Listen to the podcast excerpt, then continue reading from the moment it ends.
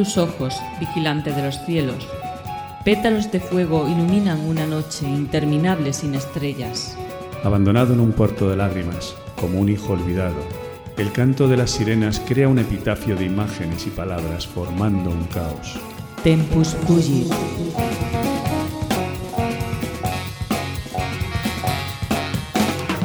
El azul amanecer trae a los fantasmas del ayer. Una luz te guía a través de las puertas del delirio. Los ojos del universo te observan como un testigo solitario. Es un sueño dentro de un sueño. Carpe diem.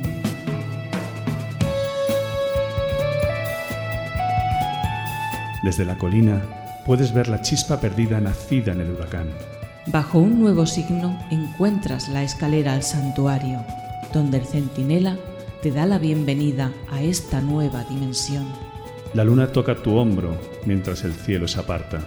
Esto es por lo que vivimos, dice el jinete blanco. Comparte el mundo conmigo.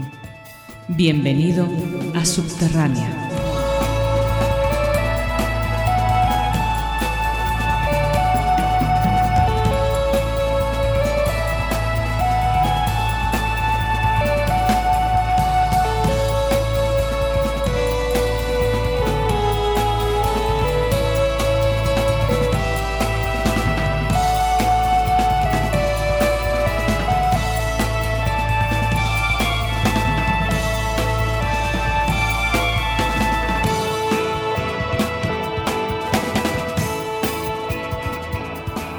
Noches, queridos oyentes. Qué alegría, porque una vez más suena subterránea con todos vosotros. Eh, os habla David Pintos. Estamos encantados de estar aquí para poneros más música y hablaros de este movimiento art rock mundial.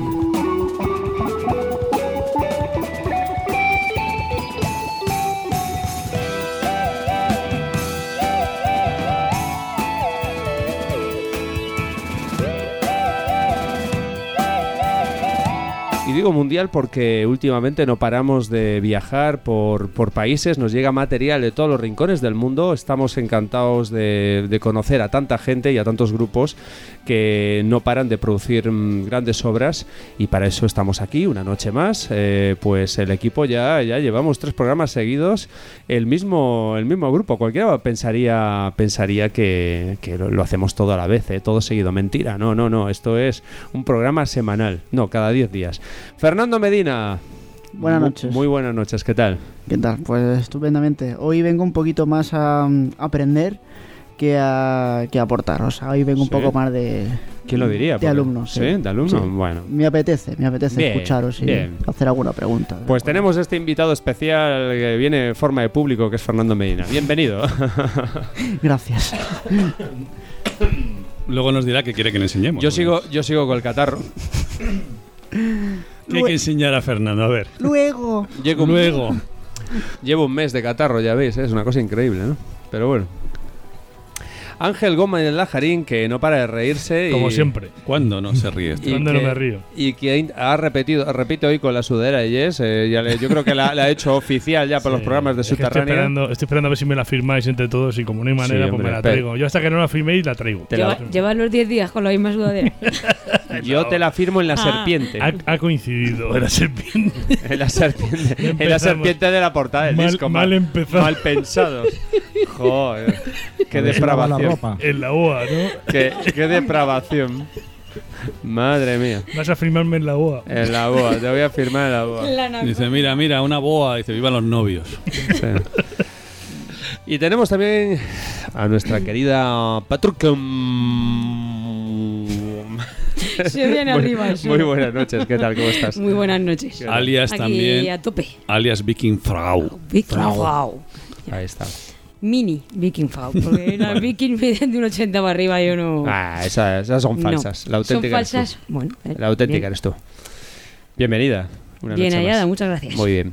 Willkommen. Y como no, tenemos también al gran Alessandro Baldasarini. Buonasera. Impregnato. Buonasera. ¿Cómo está usted? Muy bien. Bien, feliz. feliz. acer- cada día se acerca más al día del concierto de la Premiata Fornería Marconi. Y eso es- Al que asistiré. Sí, ¿no? Con júbilo y alegría. Y ale- alevosía, eh, alegría, mejor.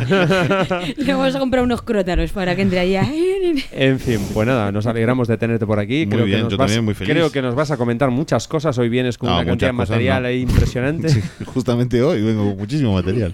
Bien poco como yo. Y no Sí, puede sí. faltar el grupo italiano. Ah, vienes, vienes de público también. Bueno, vengo de público y vengo de- para hablar de eh, algo, algo, algo diré. algo dirás. Vale, muy bien.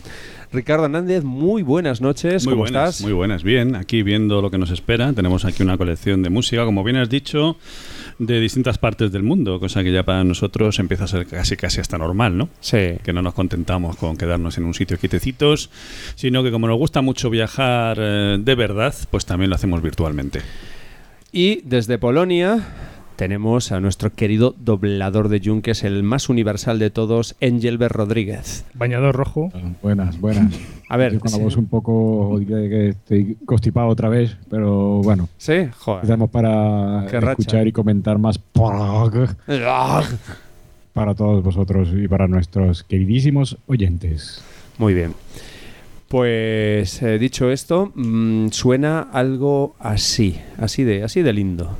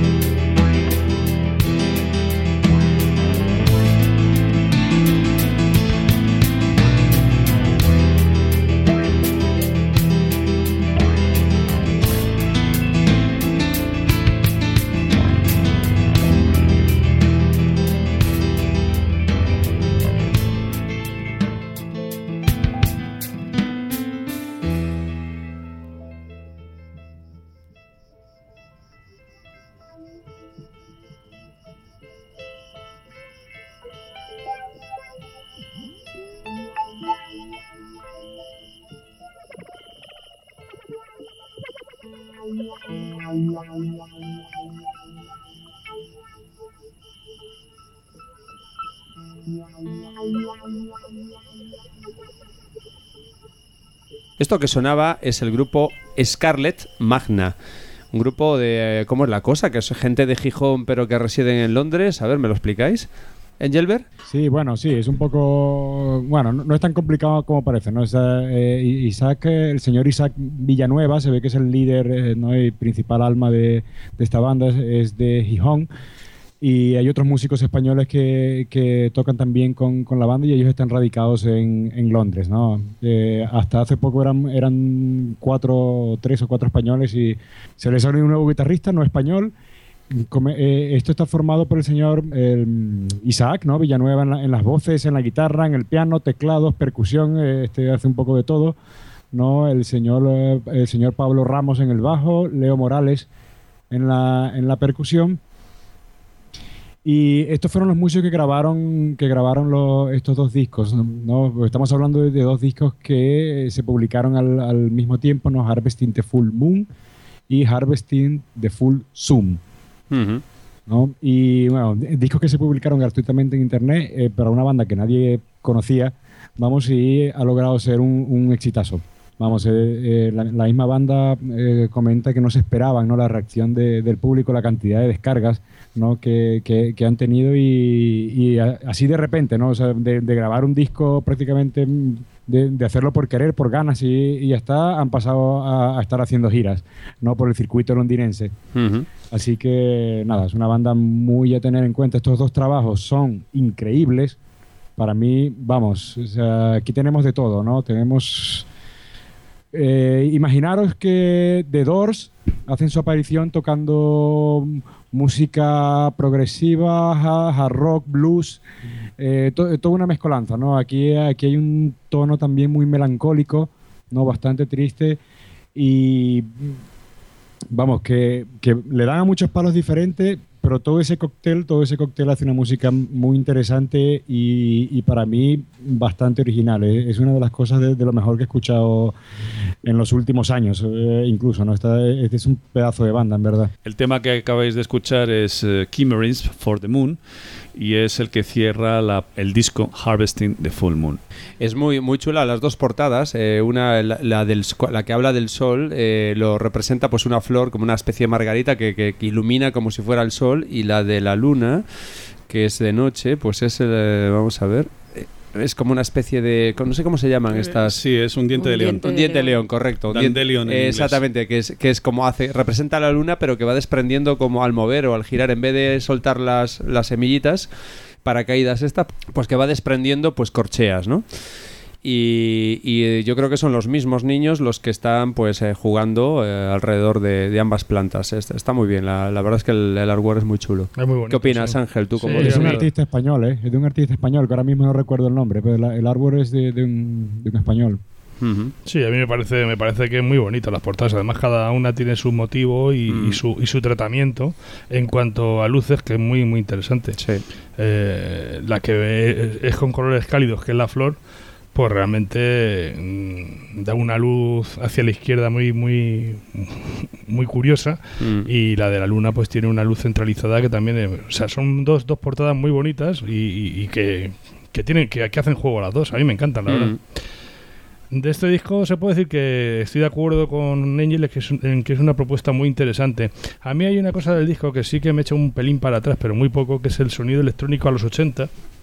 Eh, que, que no, es, no es el motivo, o sea, tiene una ingeniería como un poco trasnochada y es un poco lo que, lo que no me ha gustado del disco, ¿no?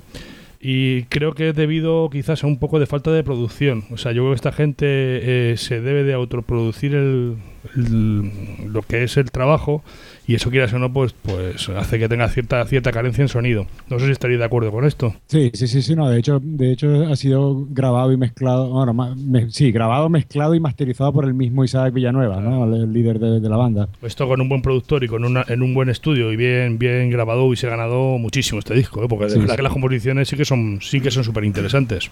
Yo de creo hecho, que si os dais cuenta, la producción, eh, hay- hay- hay- en algunos temas hay problemas, se escucha sobresaturado. Exacto. Demasiado, sobre todo en el tema agnosia visual, No, hay una saturación que, vamos, está claro que es un tema de producción, un error de producción. Sí, sí, yo lo veo, lo veo claro también. Y Catacresis, que es el tema 4, también tiene ese problema.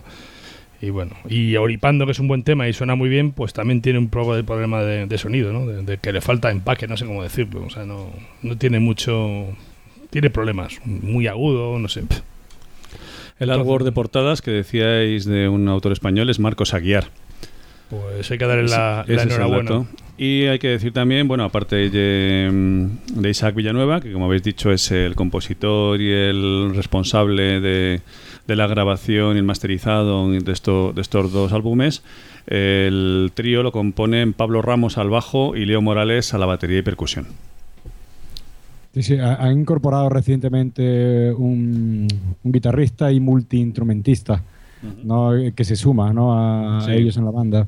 Y aparte también en el Harvesting de, de Full Sun tienen a Marina Comas, eh, que toca el cello en algunas partes de Chimerism for the Sun, y a Jessica Lauren, que toca algunas teclas también en, en Visual Agnosia, en Oye, Sunstruck. este, este disco no tiene, no tiene edición física, ¿no, Richie? Me parece. Yo creo que no, porque está de hecho disponible gratuito para, para descargar. No, En su Bandcamp, que es Scarlet Magna, Scarlet con dos T's, como mi Scarlet, mi Scarlet, ¿os acordáis, no? Pues eso, scarletmagna.bandcamp.com, eh, ahí es donde tenéis el acceso a las dos obras de esta, de esta banda. Y los puedes comprar teóricamente en digital, en álbum digital, descarga digital por 3 libras con 50, 3 libras esterlinas. Y se supone que podéis disponer de la edición limitada del CD a 5 libras cada, cada uno de ellos. ah, bueno, pues sí que tiene eh, edición física. sí. Tiene edición física, pero bien. limitada, ¿eh? Pues merece la pena por las portadas, desde luego. Sí, no, y que el trabajo es muy bueno, a pesar de que tenga, como habéis comentado, sus carencias en cuanto a producción, porque lógico, es un primer trabajo, además doble, así Sí.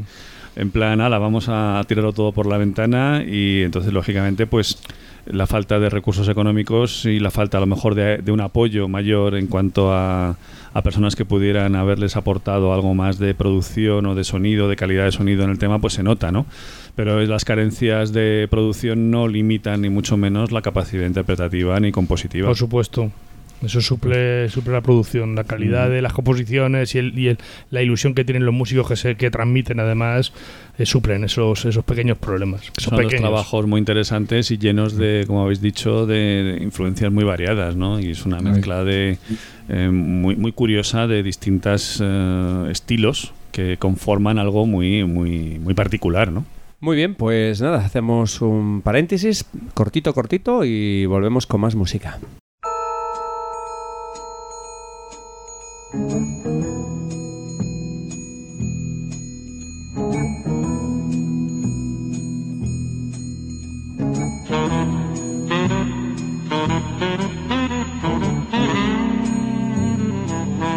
Síguenos la pista. Aroma café. Buen humor. Algunas cervecitas. Y muy buena música. Todo esto entre amigos. Muchos amigos. Estás en Subterránea.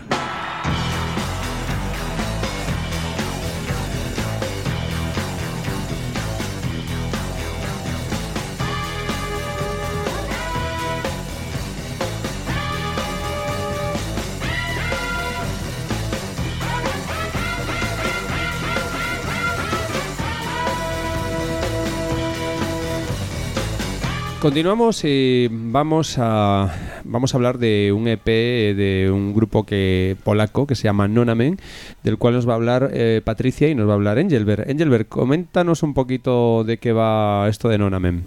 Non Amen es una banda polaca joven que hace un tipo de música que va por el rollo power metal, un poco sinfónico, alguna que otra ramalazo, ¿no? Pro- Progresivo y nada. Es el- eh, esta banda, el guitarrista me dio el disco en el, festival de Sin Progress el año pasado. Eh, nada, y es un EP que es eh, su primer trabajo en estudio. ¿no? que son solo tres temas. Que, bueno, la producción no es la cosa mejor del mundo, pero bueno, sí que tiene algunas cosillas eh, interesantes. Y mm, a ver qué opina Patri. Bueno, pues no está mal. También que son solo tres canciones.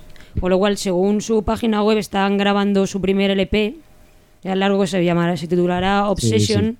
Supongo ya cuando tengamos el LP ya podremos hacernos una idea mejor de cómo va el trabajo. Pero a mí no me ha resultado hay veces que yo eh, tenía mayores expectativas porque cuando leí un poquito sobre la formación de la banda y vi que tenían un violín que lo toca una chica que se llama Agnieszka Rainer y pensaba que le iba a dar bastante frescura a la música y tal, pero en estos tres temas por lo menos no brilla demasiado. Yo creo que lo se, no. se autolimitan mucho a, a que siga la misma línea que de la guitarra y por esa parte me ha decepcionado un poco. Pero te digo también hay que esperar un poco al, a que tengan su primer larga duración y ver si ahí ya puede sacar todo su potencial. Sí, sí, de hecho donde se nota más el violín es en, en el segundo tema, ¿no? El Breath, No More, ¿no? Que no es, pro- no es prominente, pero es donde más ahí está la, la influencia. De hecho, es el tema que me parece a mí más interesante, es el que yo quería proponer. No sé qué, qué opinas tú. Breathe No More.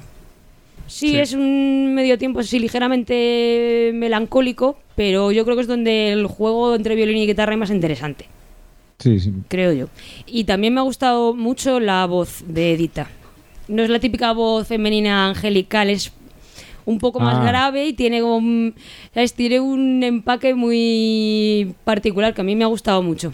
Eso sí que es verdad. Esta chica tiene, tiene una voz muy, muy original y no, no se ha dedicado a, a copiar a, a Within Temptation y, y este tipo de bandas, ¿no? Como, como hacen muchos, ¿no? No, no, se, no se ha ido por ese, sino que tiene su propio estilo y eh, un poco con un poco de fiereza muchas, muchas veces, ¿no? Y está muy bien. Sí, sí. Mm, sí, es ligeramente más grave que otro tipo de voces femeninas más convencionales. Bueno, pues nada, si os parece bien, vamos eh, entonces a escuchar de Non Amen del EP Permission el tema Breathe No More.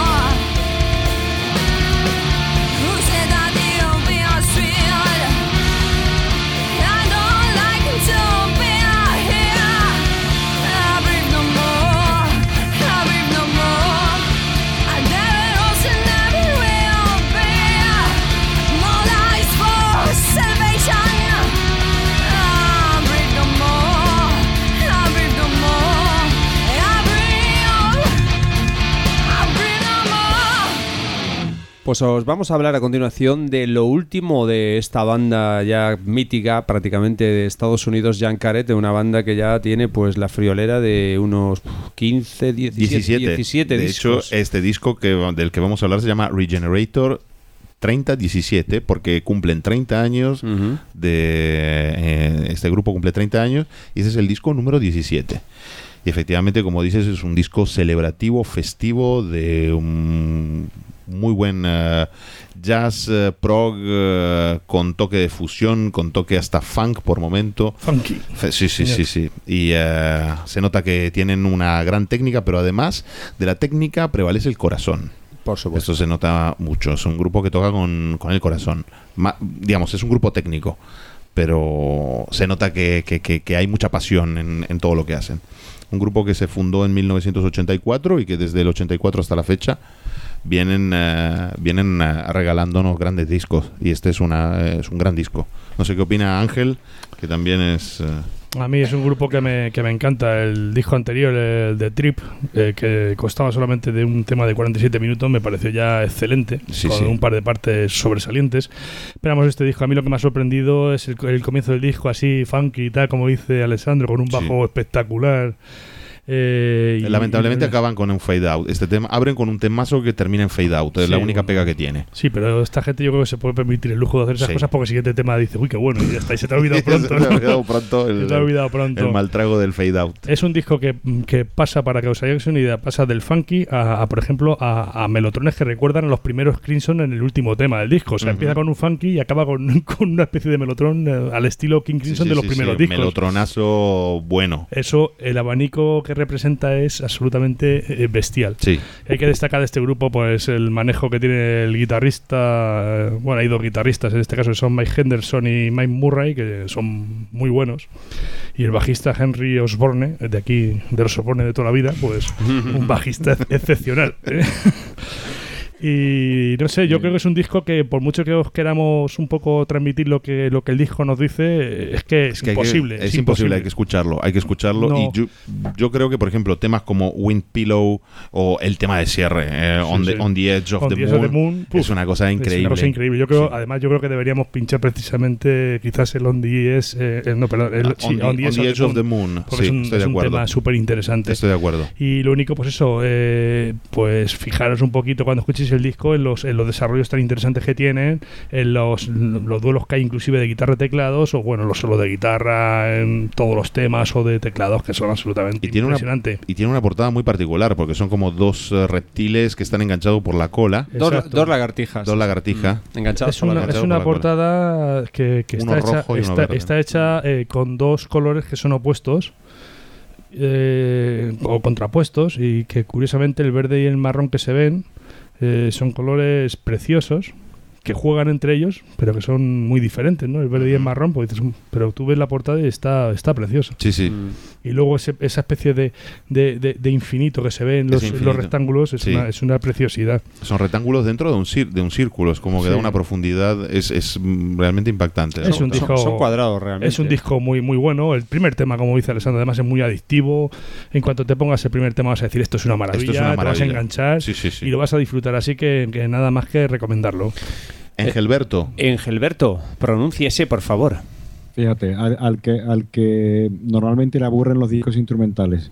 Yo voy a decir que este disco me encanta, pero bueno, también es una cosa, que eso no es una banda que, que acabo de conocer, ¿no? Yo, yo también vengo siguiendo a Dean Caret de- desde hace algún tiempo, ¿no? He escuchado varios de sus discos anteriores y, y es, es una banda que, hombre, lo- lo de técnico sí también, pero es que emocionan, ¿eh? También tienen un, un toque de dulzura en, en- muchos momentos y, luego en, en- otros un toque de, técnica genial. Vamos, eh, es, un banda, es una banda muy buena y este disco no ha defraudado. Sin- embargo, menos dinámico creo yo que, que- otros álbumes, ¿no? Con, con temas más movidos eh, y cosas así que van ah, se han ido por un, por un, en un plan más tranquilo.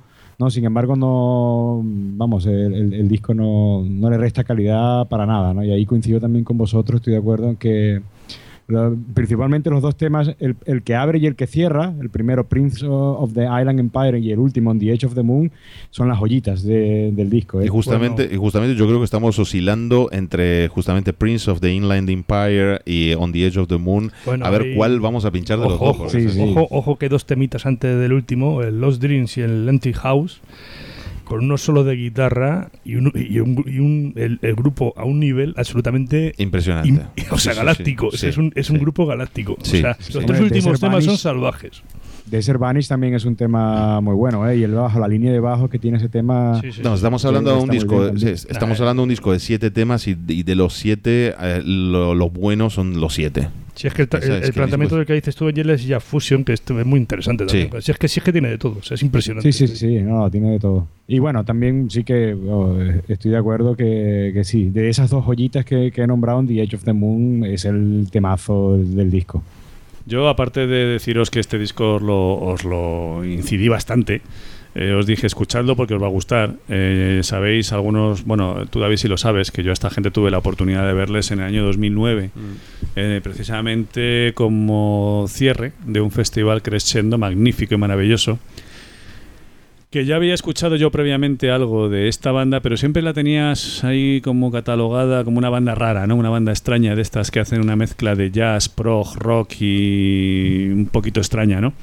Pero cuando tuve la oportunidad de verles en directo me quedé totalmente, vamos, estasiado, o sea, con la boca abierta de la capacidad que tienen interpretativa y además de que a pesar de estar dos horas ahí tocando sobre el escenario, primero, no pareció que hubiera pasado ni cinco minutos ni por el público ni por ellos. Es decir, es esto de las dos horas más cortas que he tenido en mi vida. em, quizás, ¿no? No lo sé. Eh, es una experiencia extraña porque quizás la capacidad de sorpresa que condujo esta gente a toda la audiencia en aquel crescendo fue tan grande, tan grande que prácticamente no nos dio tiempo a, a darnos cuenta de lo que estaba pasando allí. Quizás porque una banda muy desconocida para la mayoría de los asistentes que estábamos por allí. Y, o quizás porque el tipo de música que nos obsequiaron pues no era la que en un momento dado inicialmente nos habíamos esperado. El caso es que bueno, desde entonces pues yo las he tenido muy muy presente y, y desde luego es de los que nunca defraudan, porque hacen la música eh, ellos trabajan, ellos se conocieron en una fábrica, yo estuve hablando con ellos y me dijeron, nuestra historia es muy sencilla, nosotros eh, éramos trabajadores de una fábrica y entonces tocábamos instrumentos como para entretenernos y nos juntábamos pues como todos los trabajadores de la industria americana que se suelen juntar los viernes en el pub o en el chiringuito que tienen por allí en el salón o, o lo que sea muy al estilo este ¿no? Y se juntan allí y allí un día pues uno coge una guitarra y otro día otro se pone a cantar y otro día pues resulta que ha habido una banda que ha ido allí a tocar y dice ¿puedo tocar la batería? y entonces empiezan poco a poco a, a darse a conocer y entonces empezaron a hacer jam sessions entre ellos hasta que poco a poco dijeron, bueno, ¿y por qué no hacemos esto? No lo convertimos en algo más adecuado. A todos nos gusta la música, pues vamos a quedar, alquilamos un localito y ensayamos. Los jueves por la noche eh, ensayamos. Empezaron a ensayar, empezaron a ver que aquello estaba interesante, que iban sacando de ahí algo curioso, y entonces fueron componiendo y creando discos, que los iban sacando cuando podían porque ellos no pueden comprometerse a hacer giras ni a tocar por ahí en grandes Por sus eventos por sus trabajos. Entonces dicen no, que tenemos claro que para nosotros la música es una pasión, no es nuestro trabajo. Entonces nos juntamos y ensayamos cuando podemos y sacamos discos cuando podemos. El traerles a Europa solamente para tocar en el crescendo, imaginaros lo que supuso. Fue una de las apuestas más grandes de las que he visto yo meterse a, a, a Messier Sebastán, Sebastien Montó, que, un gran amigo nuestro, y él máximo exponente y máxima cabeza pensante y dirigente de, de Del es festival. de la- del Festival Crescendo y la Asociación Crescendo. Pero vamos, nunca terminaré de agradecérselo. Y ellos tampoco terminarán nunca de agradecérselo porque dijeron, por fin estamos en Europa, por Mm. fin hemos venido a Europa. Claro. Y fijaros la calidad humana de esta gente. Yo en aquel entonces no tenía cámara de vídeo decente, utilizaba una camarita de fotos eh, que grababa vídeo también, pero eh, imaginaros, es una Sony de esas compactas de bolsillo, la calidad del vídeo que grababa es ridícula, es un 320 por 200 y el sonido ambiente era cutrecillo, ¿no? Bueno, pues estuvo también aquello que colgué una pieza de unos 15 o 20 minutillos que había grabado de, de, de Ancaret y la colgué en YouTube. Y al- a la semana o así me manda un mensaje, creo recordar que fue, no sé si fue Gail o Dale, uno de los dos, me mandan un mensaje diciendo, mira, soy de Jan Caret y demás, hemos estado viendo el vídeo, yo pensé que me iban a decir, quita ese vídeo inmediatamente de ahí, que, estás, que nos estás eh, pirateando la señal o algo así, ¿no? Y que va, todo lo contrario, me dijeron, ¿tienes más vídeos grabados de- del evento? Nos gustaría tenerlo. ¿Y cuánto tenemos que pagarte para que nos lo mandes? Joder, Fijaros Fíjate, qué fíjate. detalle. qué calidad humana ese Sí, señor. sí. Nada, le dije, mira, lamento decirte que no tengo más que esto y que esa calidad que veis es la más lo más grande que se ha grabado con una cámara de bolsillo compacta de fotografía lamentablemente no he podido grabar calidad. algunos fantasmas de- del mundo de la música metería yo durante unos años traba- a trabajar en una fábrica para que se bajaran al mundo real Pues y, sí. y actuaran de esta manera. Aún Sí. así, me dieron las gracias, me dijeron que si podían utilizar mi, mi vídeo para promoción y demás. Le dije todo lo que queráis, por favor. Ojalá, ojalá tuviese más grabado y ojalá pudiese daros un poco mejor, de, más de calidad, como vosotros nos disteis a nosotros. ¿No? Eso es una muestra de, de lo- de- de la calidad humana y musical de, de estos señores, de Diane Caret. Pues muy bien, pues es otro, sabes un- otro de los una- discos que hay que comprar. Este es otro de los discos que Sí, hay que comprar. sin duda. totalmente. Yo pongo aquí, hay que tenerlo. Hay que tenerlo. Mucha calidad Ya, debajo. ya. o sea, si Además, podéis apostar sobre seguro que si compráis toda la discografía de esta gente no os va a defraudar. Porque como ellos mismos han explicado, como hacen la música por afición y por gusto, no por ganar dinero ni por... eh, ni por conseguir nada, ni por conseguir números uno, no, no, la hacen porque simplemente creen en la música y para ellos es una forma de vida, es, es su, su pasión, su hobby número uno. Entonces, imaginaros lo que una gente con esta capacidad musical son capaces de crear. Eso no, cosa- quita, eso no quita que, que el hecho de que no vivan de esto no haya que comprarse el disco. Efectivamente. Porque Ahí, que, ahí. no, que no vivan de esto no significa que ellos están trabajando para sacar este disco. ir a, a- ir a los ensayos, eh, perder el tiempo en los ensayos, más que eso comprar gasto, equipo, que eso tiene su etcétera, gasto, eh, sacar el disco, claro. grabarlo. eh. comprar los equipos, amplificadores, instrumentos, etcétera. Claro, claro, bien. Quería, quería decir una cosa yo para, para rematar el- eh, a este grupo y es, un- y es No, que no, eso- es deja- que me ha déjalo hecho- vivir, déjalo vivir. me ha no hecho- remate. es que me ha hecho mucha gracia un comentario que ha hecho Richie del concierto y es que a mí tengo la misma sensación que él. Lo que pasa es que yo escuchando lo dijo, es que dice que es que se le hace corta. A mí es que los discos de esta gente se me hacen cortos. Sí. O sea, yo me pongo a escuchar este disco y digo, jolín, se acabó ya. Y luego Sí. resulta que dura 47 o 48 minutos. Y Sí. digo, "Coño, es que se me han hecho Con con durado de- 10 minutos. Con The Trip igual, es un solo Sí. corto de 47 minutos. Pero es que parece que dura 10. Tú lo escuchas con los 47 y dices, joder, ya se ha acabado. Porque no aburren, porque no mm, están continuamente cambiando, creando variaciones, creando nuevas cosas dentro del de- sin cortar. O sea, la música es, es una Es música sin pausa. Pero que continuamente va evolucionando y va llevándose y te va moviendo en Y diferentes luego, aspectos. luego escuchas el de Trip y escuchas este y no tiene nada que ver. Pues es acojonante. Sí, hombre, tienen que ver si Pero te muy pones poquitas cosas. analizarlo un poco más a fondo te das cuenta de que en el fondo está de- lo que hay detrás es una cosa común, ¿no? Sí, pero que los tíos les ves que se lo ocurran. O sea, que Sí. cada disco tiene su identidad, no solo en la portada, sino en la música. Experimentan, Exacto. experimentan Y eso es eso es súper bueno, porque hay muy pocos grupos que hagan eso. Digan, yo cada disco a saber lo que va a salir. Jolín, pues, eso ya es un. Y, y que se haga bueno siempre, dices, oye, esto y es de una verdad garantía. que a todos os deseo que tengáis la oportunidad de verlas alguna vez en directo porque vais a alucinar en colores con esta gente. Es impresionante. Pues hemos quedado que íbamos a escuchar On the Age of the Moon, ¿no? Exactamente. Sí, señor. Vale, pues. Que por cierto, presta mucha atención a partir del minuto 3 a los teclados que son absolutamente bestiales, ¿eh? pues Os aviso. Pues de Jan Caret, de su último disco Re- Re- Regenerator, Regenerator 3017. 3017. escuchamos On the Age of the Moon.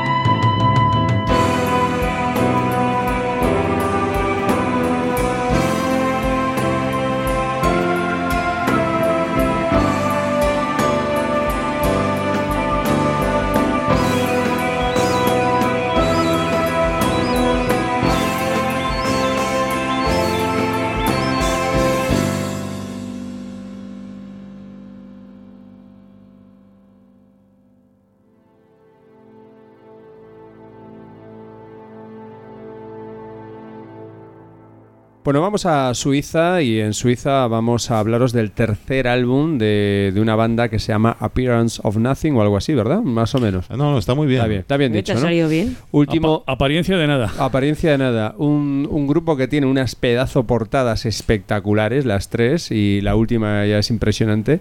El, el último disco del 2014 se llama A New Beginning. Beginning. Beginning. A New Beginning. Y, y bueno, estamos hablando de una banda de, de metal progresivo, que yo creo que habrá escuchado yo Engelbert, por lo menos, Patricia y... Segurísimo. Engelbert segurísimo. Estamos hablando de metal y ahí doblando el yunque. da. Coméntanos, Engelbert. Hombre, eh, a ver. Estamos cansados, siempre lo he dicho, de, la- de los clones de. Mm. Del ejército de clones de. Una banda que empieza por Dream. Sí, sí. Pero os puedo decir que Appearance of Nothing no es el caso.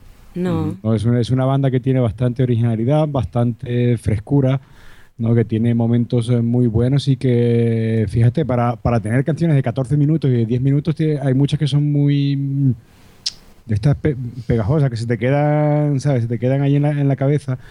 Está muy bien.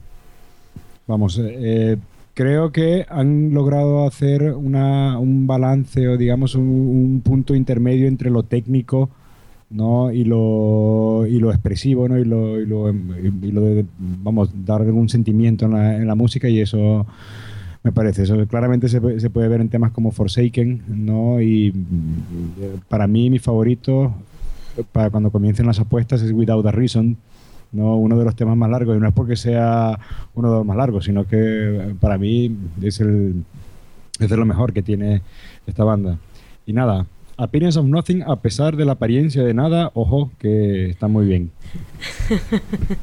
Me ha gustado el juego de palabras. ¿eh? Esa apariencia de nada, pero lo tiene todo.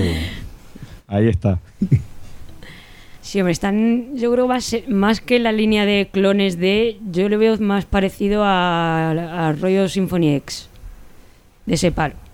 sí sí sí Mm, Un poco más, o sea, es un poco más, más épicos, más sinfónicos y tal. Pero tampoco se autolimitan a eso, sino que exploran eh, en otros subgéneros, digamos. Que es lo que me ha gustado. Meten hay ciertos cortes, cortes con partes guturales, no muy largas, o sea que a quien no le guste eh, la voz gutural tampoco se va a saturar. Eh, tienen partes en, algún tema incluso con cierto toque jazz, jazz y prog, o rollo un poquito más blues y tal. Me ha gustado bastante, la verdad. Dentro del tema metal progresivo les veo una combinación interesante. Y es su tercer disco ya, llevan desde el 2008, que sacaron su primer LP, Wasted Time. En el 2010 el segundo, All Gods Are Gone. Y en este 2014 han sacado a New Beginning. Que quién sabe si realmente será un nuevo comienzo de una carrera larga y provechosa. Eh, yo quería comentar que me gustan me gustan muchísimo las portadas de este, de este grupo, muchísimo. Y le voy a preguntar a Ricardo, que es más especialista en este tipo de cosas. Me da la sensación de que en la portada del disco, del último disco, pues que sale en ese círculo sale como unas como los los símbolos del zodíaco, ¿no? Los Sí, pero realmente solamente se ven siete. claro, es que no se ven, no están todos y no se ven muy claros. No. Es no una se cosa ven- no curiosa. claros. sí, hay, hay siete constelaciones eh, claramente dibujadas, Al- pero no te sé decir si son signos del zodiaco. alrededor de un, de un planeta que podría ser la Tierra. Y... Sí, es como una especie de planisferio, Mm. pero bueno, eh, es una un arte de portada bastante interesante. Sí, sí, muy, muy bonito. Mm. Bueno, pues vamos a escuchar algo, chicos. Eh, Forsaken, Echoes, el, Hombre, yo, el que da yo por al proponer me gustaría New Beginning, pero son Mm. 14 minutos. Bueno, oye, si vale la pena, Sí. no pasa nada. Hombre, yo que, bueno, yo Without a Reason es la que más me... Pero bueno, de que New Beginning también está muy bien. Sí. No sé vosotros, son 14 minutos, ese es el tema. Pero es que realmente son los dos mejores temas, ¿eh? Eh, A mí y son son, los los, que me- son los más largos, pero son los dos mejores. Son los que más me llaman la Pues atención. no Without the Reason creo que tiene 10 aproximadamente, ¿no? Pues ¿Pero Sí. entre los dos cuál? ¿A New Beginning? Bueno, a mí me gusta más a New Beginning. Sí, sí, venga, va. Sí. Son 14. Pues venga, The Appearance of Nothing, vamos a escuchar de su disco A New Beginning el tema homónimo, A New Beginning.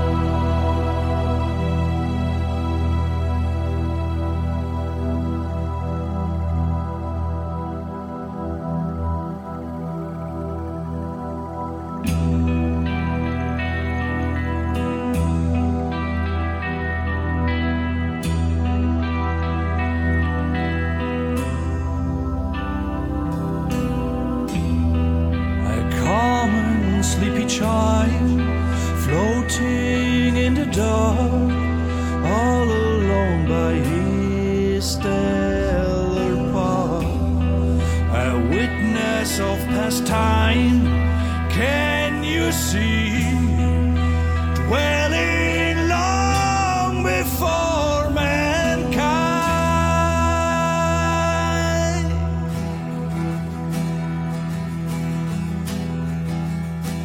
Believe your eyes like arrows in the sky, slowly moving in the air. Molecular cloud. I fall asleep, low humming in the cold black fall. You will never catch their eyes, never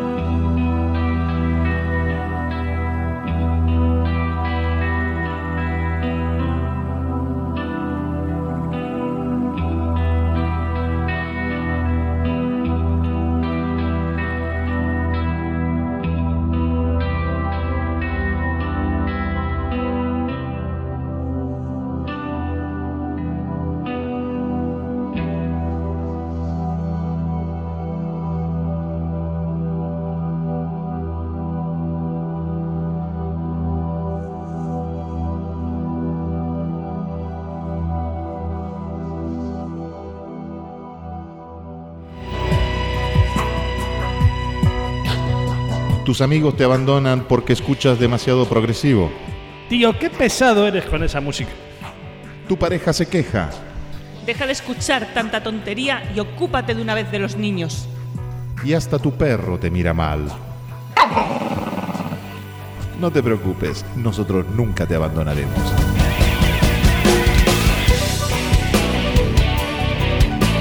www.subterránea.eu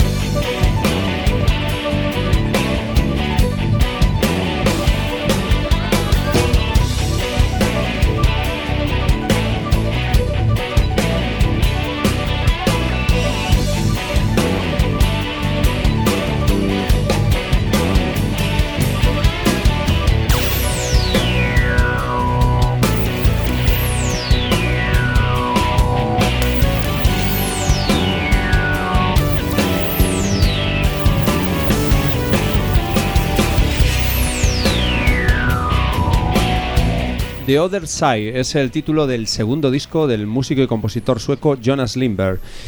Eh, la música que nos ofrece Jonas eh, navega entre el rock progresivo y el AOR, claramente. Es una música melosa, muy, muy bien cuidada y de excelente producción. Y si consideramos que estamos hablando de AOR, eh, o el ya mencionado y bautizado por subterránea Progmoña, ¿verdad, chicos? estamos, a ver, de todas formas, teniendo en cuenta esto que estoy diciendo, yo creo que estamos ante un disco muy bueno eh, que contiene esos ingredientes básicos que nos gusta de la OR, que al fin y al cabo no son más que buenas canciones, guitarras transparentes, eh, con solos preciosos, elegantes, eh, por definirlo de alguna manera, ¿no? Pero también hay solos de teclado, eh, más en plan, diría yo, hard rock y después mucho rock and roll, como, como po- podríamos, pues, muchos temas ¿no? de los que aparecen en el disco. A mí me ha gustado bastante, eh, teniendo en cuenta eso, o sea, de que dejamos a un lado el progresivo, la, la, parafernaria de, de- instrumentos y tal, y nos vamos a divertir un poco y a sentirnos a gusto con un grupo, pues, pues eso, que practica más un, un quizás, ¿no? Aunque también tiene un toque progresivo. Esto es un- una banda de estas eh, basadas también en un músico, que es el propio Jonas Lindberg, que al principio recibió el nombre de Jonas Lindberg and the Other Side. Eh, ¿Quiénes eran The Other Side? Pues eran el propio Lindberg, a- eh, que toca bajo, teclados, guitarras, mandolina, coros, eh, programación de diversos instrumentos, acompañado de Jonas Sundquist a la voz solista, de Kalle Stallenbrink a las guitarras, Jonathan Lundberg a la batería y Michael Ottoson a los teclados. Eh, con esto sacaron un EP llamado In, Se- In Secret Pace en el año 2008 pero no ha sido hasta el 2012 cuando se pusieron a grabar el- lo que es The Other Side, que al final eh, el nombre de la banda es el que se ha quedado como nombre del disco. Y que a finales del 2013, a nosotros nos ha llegado ahora, a principios del 2014, pues eh, han editado. Eh, como bien has dicho, David, eh, tienen unas influencias muy claramente neoprogresivas y ellos, por supuesto, como buenos suecos, están muy influenciados sobre todo por Flower Kings cosa que se nota de vez sí, en cuando sí, en sí. alguna de las cosas, pero también eh, en bandas como Spoxbird y por supuesto, por encima de todos, los sacrosantos Pink Floyd. Hmm. Y eso es algo que no pueden evitar. A mí lo que me hace gracia es que ellos mismos en su web dicen que algunos les han descrito como una mezcla entre Pink Floyd, Sting y Genesis. A mí eso me parece lamentable. Me parece lamentable, me parece un comentario totalmente estúpido, pero bueno. Y que a ellos, y que a ellos les mole también me parece No, lamentable. yo creo que les hace gracia. Sí. Yo creo que les hace Pues gracia. Gestina ahí no pinta y Nada. Genesis, poco, y Genesis poco.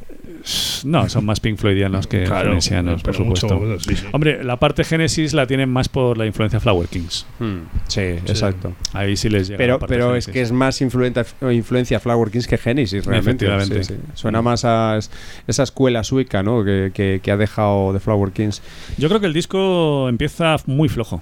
Sí, empieza pero- muy flojo pero y va, va- subiendo va subiendo, conforme sí. vas avanzando a lo largo del disco. De hecho, hay temas que incluso tienen eh, partes así un poco yaceras y. Hombre, es que Lice, algún Lice, por ejemplo, estoy de acuerdo con Richie que Lice es un tema flojo, pero, pero es un, es un- tampoco es un tema malo. No, Está no. bien, es un tema que se escucha con agrado. Si yo lo, lo- donde alucino es en el, en el line number 18, ¿no? Sí. Línea, 18 línea para mí número es- 18 es brutal. Para mí es el mejor ese tema. tema muy bueno, sí. Es Es el mejor brutal. Tiene tema. unos solos de, de teclados y de guitarras que dice, ¿de estos tíos de dónde han salido? Pues sí, yo, yo también opino que línea número 18 es, es- es el tema ideal de, de este disco. Un tema que está, que está muy bien, realmente. ¿Verdad, capitán? Para mí, línea número 18, yo creo que es el mejor tema Sí, del sí, disco. sin duda. Creo que el disco está bien. eh, conviene escucharlo con paciencia porque ya digo que los primeros temas a mí no me entraron. ¿eh?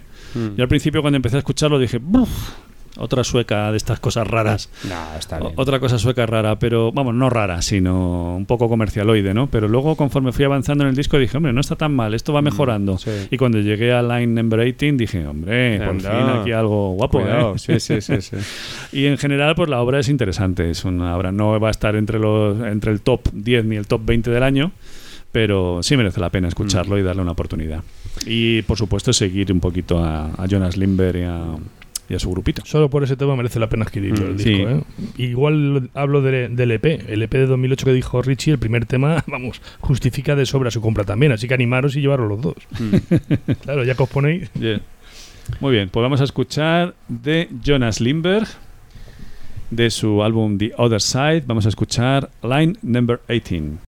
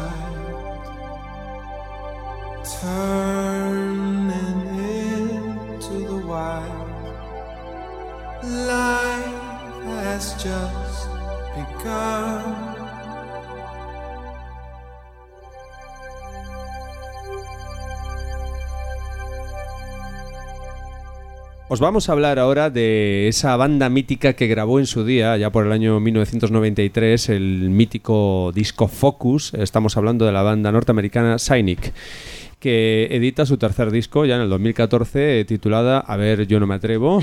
Kindly bend to free us. Muy bien, eso mismo. significa Y que- algo así literalmente como eh, cariñosamente doblado para liberarnos. Efectivamente. De dobladores, claro. Este, Claro. es- esta banda que graba, graba un disco por década, eh, de- decir que tiene, sigue manteniendo pues ese estilo artístico en las portadas de los discos, eh, esas figuras eh, digamos simétricas, pero, pero siempre son simétricas, pero, pero que no se tienen mucho colorido. Y, y que bueno, que va, nos va a comentar con mucho detalle Fernando Medina. Bueno, con todo el detalle que, que he podido, ¿no? Y Angel Rodríguez también, ¿eh? Sí, no, yo opino que a este disco se le está dando en distintas redes sociales y medio bastante bombo y platillo, nunca mejor dicho. Y tampoco es para tanto. Eh, puede ser también porque toca un palo de, de progresivo que digamos que no es mi preferido, ¿no? Eh, hace una especie de fusión de post-rock con hard metal, pero no es ni tan alternativo como el post-rock, ni tan hard como puede ser Rush, por ejemplo, ni tan metal como puede ser Dream Theater. Es una especie de cosa entre medias que coge de todo, ¿no? De todos esos palos.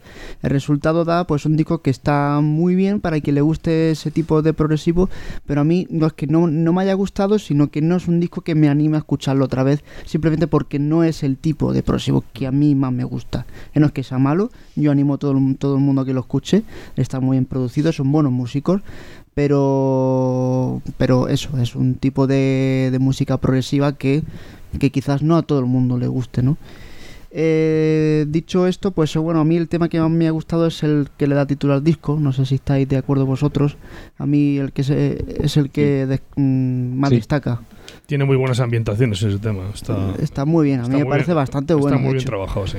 está muy bien Eh, una pregunta, ¿qué, qué, qué ha pasado con la formación original de, de este grupo? Porque el mítico eh, San Malón este ya no está. Sí. eh, Sí, sí, está. Lo Sí que está. pasa es que en el disco parece que lo han grabado estos dos. Paul Masvidal a las voces y a las guitarras y eh, Sean Rainer a la batería y, y a las percusiones. Entiendo que el guitarrista se ha encargado del bajo también, claro. No Eh, sé, yo es que no, sé si el bajo es programado. El bajo lo ha grabado Sean Malone, ¿eh? Sean Malone, Ah. sí. Yo, o sea, Ah, el, Ah, es- se- es- según los créditos que tenemos aquí no, no, no aparece, pero bueno. Es una, es, una, es una pregunta que tenía yo. ¿Quién había grabado el bajo? Bueno, el bajo es espectacular. Es El que, bajo es, lo ha es grabado que, es que Sean Malone Malone. es, es que era lo- una cosa increíble. En el Focus, vamos, destacaba muchísimo por, por el trabajo de este bajista. Mm, Y una cosa que me encanta a mí es lo que has comentado tú, David, que es la portada. Sí, Me gusta port- mucho. Las portadas Eso- son increíbles. El título habla algo de, eh, de liberación, ¿no? Y parece un árbol que está como iluminado, ¿no? Una Mm. especie de... Se se abre como una especie de portal, como una puerta, ¿no? Está doblada para liberar, ¿no? Esa puede ser una buena interpretación. Y es curioso porque las tres portadas son totalmente simétricas. Las partas Mm. por la mitad, las doblas y eh, hacen el mismo efecto. Se une, Son- una, se funde una con otra. son imágenes muy Es hipnóticas. algo Mm. personal de Entonces, ellos. como te quedes ahí mirando muy fijamente. Mm. So- so- muy rojizo sobre fondo oscuro, ¿no? Sí. Hombre, no son exactamente simétricas, pero casi. Sí, sí, prácticamente. Prácticamente, sí. Mm. Eh, Engelbert, coméntanos algo. Bueno, a ver, eh, los, los que recordéis, eh, Shiny fue- fueron en los años 90, a principios de los 90, es una de, la- de las pocas bandas que, que hacían eh, metal pesado, llámese en este caso death metal, no de una manera técnica y Mm. tirando más para rollo experimental. Mm. ¿no? De hecho, eh, el, el álbum Focus es considerado un clásico Totalmente. ¿no? de este estilo y, muchas y muchas bandas eh, como los mismos Opeth, eh, como, como incluso eh, Dream Theater y este tipo de bandas eh, hablan siempre del, del- del álbum Focus como, como un pilar fundamental, como un clásico dentro de este tipo de música. También recordaros que estamos hablando del año 1993 y era la época en que estaba en pleno auge, ¿no? Esta, eh, aquella cosa horrible llamada grunge, ¿no? Con, con- con bandas como Nirvana Sí. y eh, Alice in Chains y estas cosas que era, era lo más eh, que estaba de moda, lo más cool en aquella época. ¿no? Ya. Entonces, eh, eh, Ojo, eh, ojo con lo que vas a decir.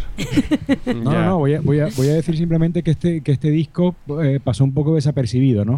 Por una parte pasó un poco de- desapercibido porque no, no había público, ¿no? Que, o, o no, no, no había interés, ¿no? Por este tipo de cosas, ¿no? Tampoco voy a decir que, que fueron pioneros, ¿no? De, de- de lo que es el death metal progresivo porque basta con escuchar a los mismos Death, ¿no? El Pero grupo, el grupo Death que... Que eso sí que para mí fueron pioneros de, de- de ambas cosas, ¿no? Tanto del metal propiamente como el del metal progresivo. Mm. Es que además, de hecho, en el, el disco que marcó el punto de inflexión de Death, que fue Human, eh, tocan ambos, o sea, Paul Masvidal y Sean Reinert. Como los, invitados, sí, sí. los fichó Chuck Schuldiner para ese disco. Y a partir de ahí estos o sea, vieron el cielo abierto.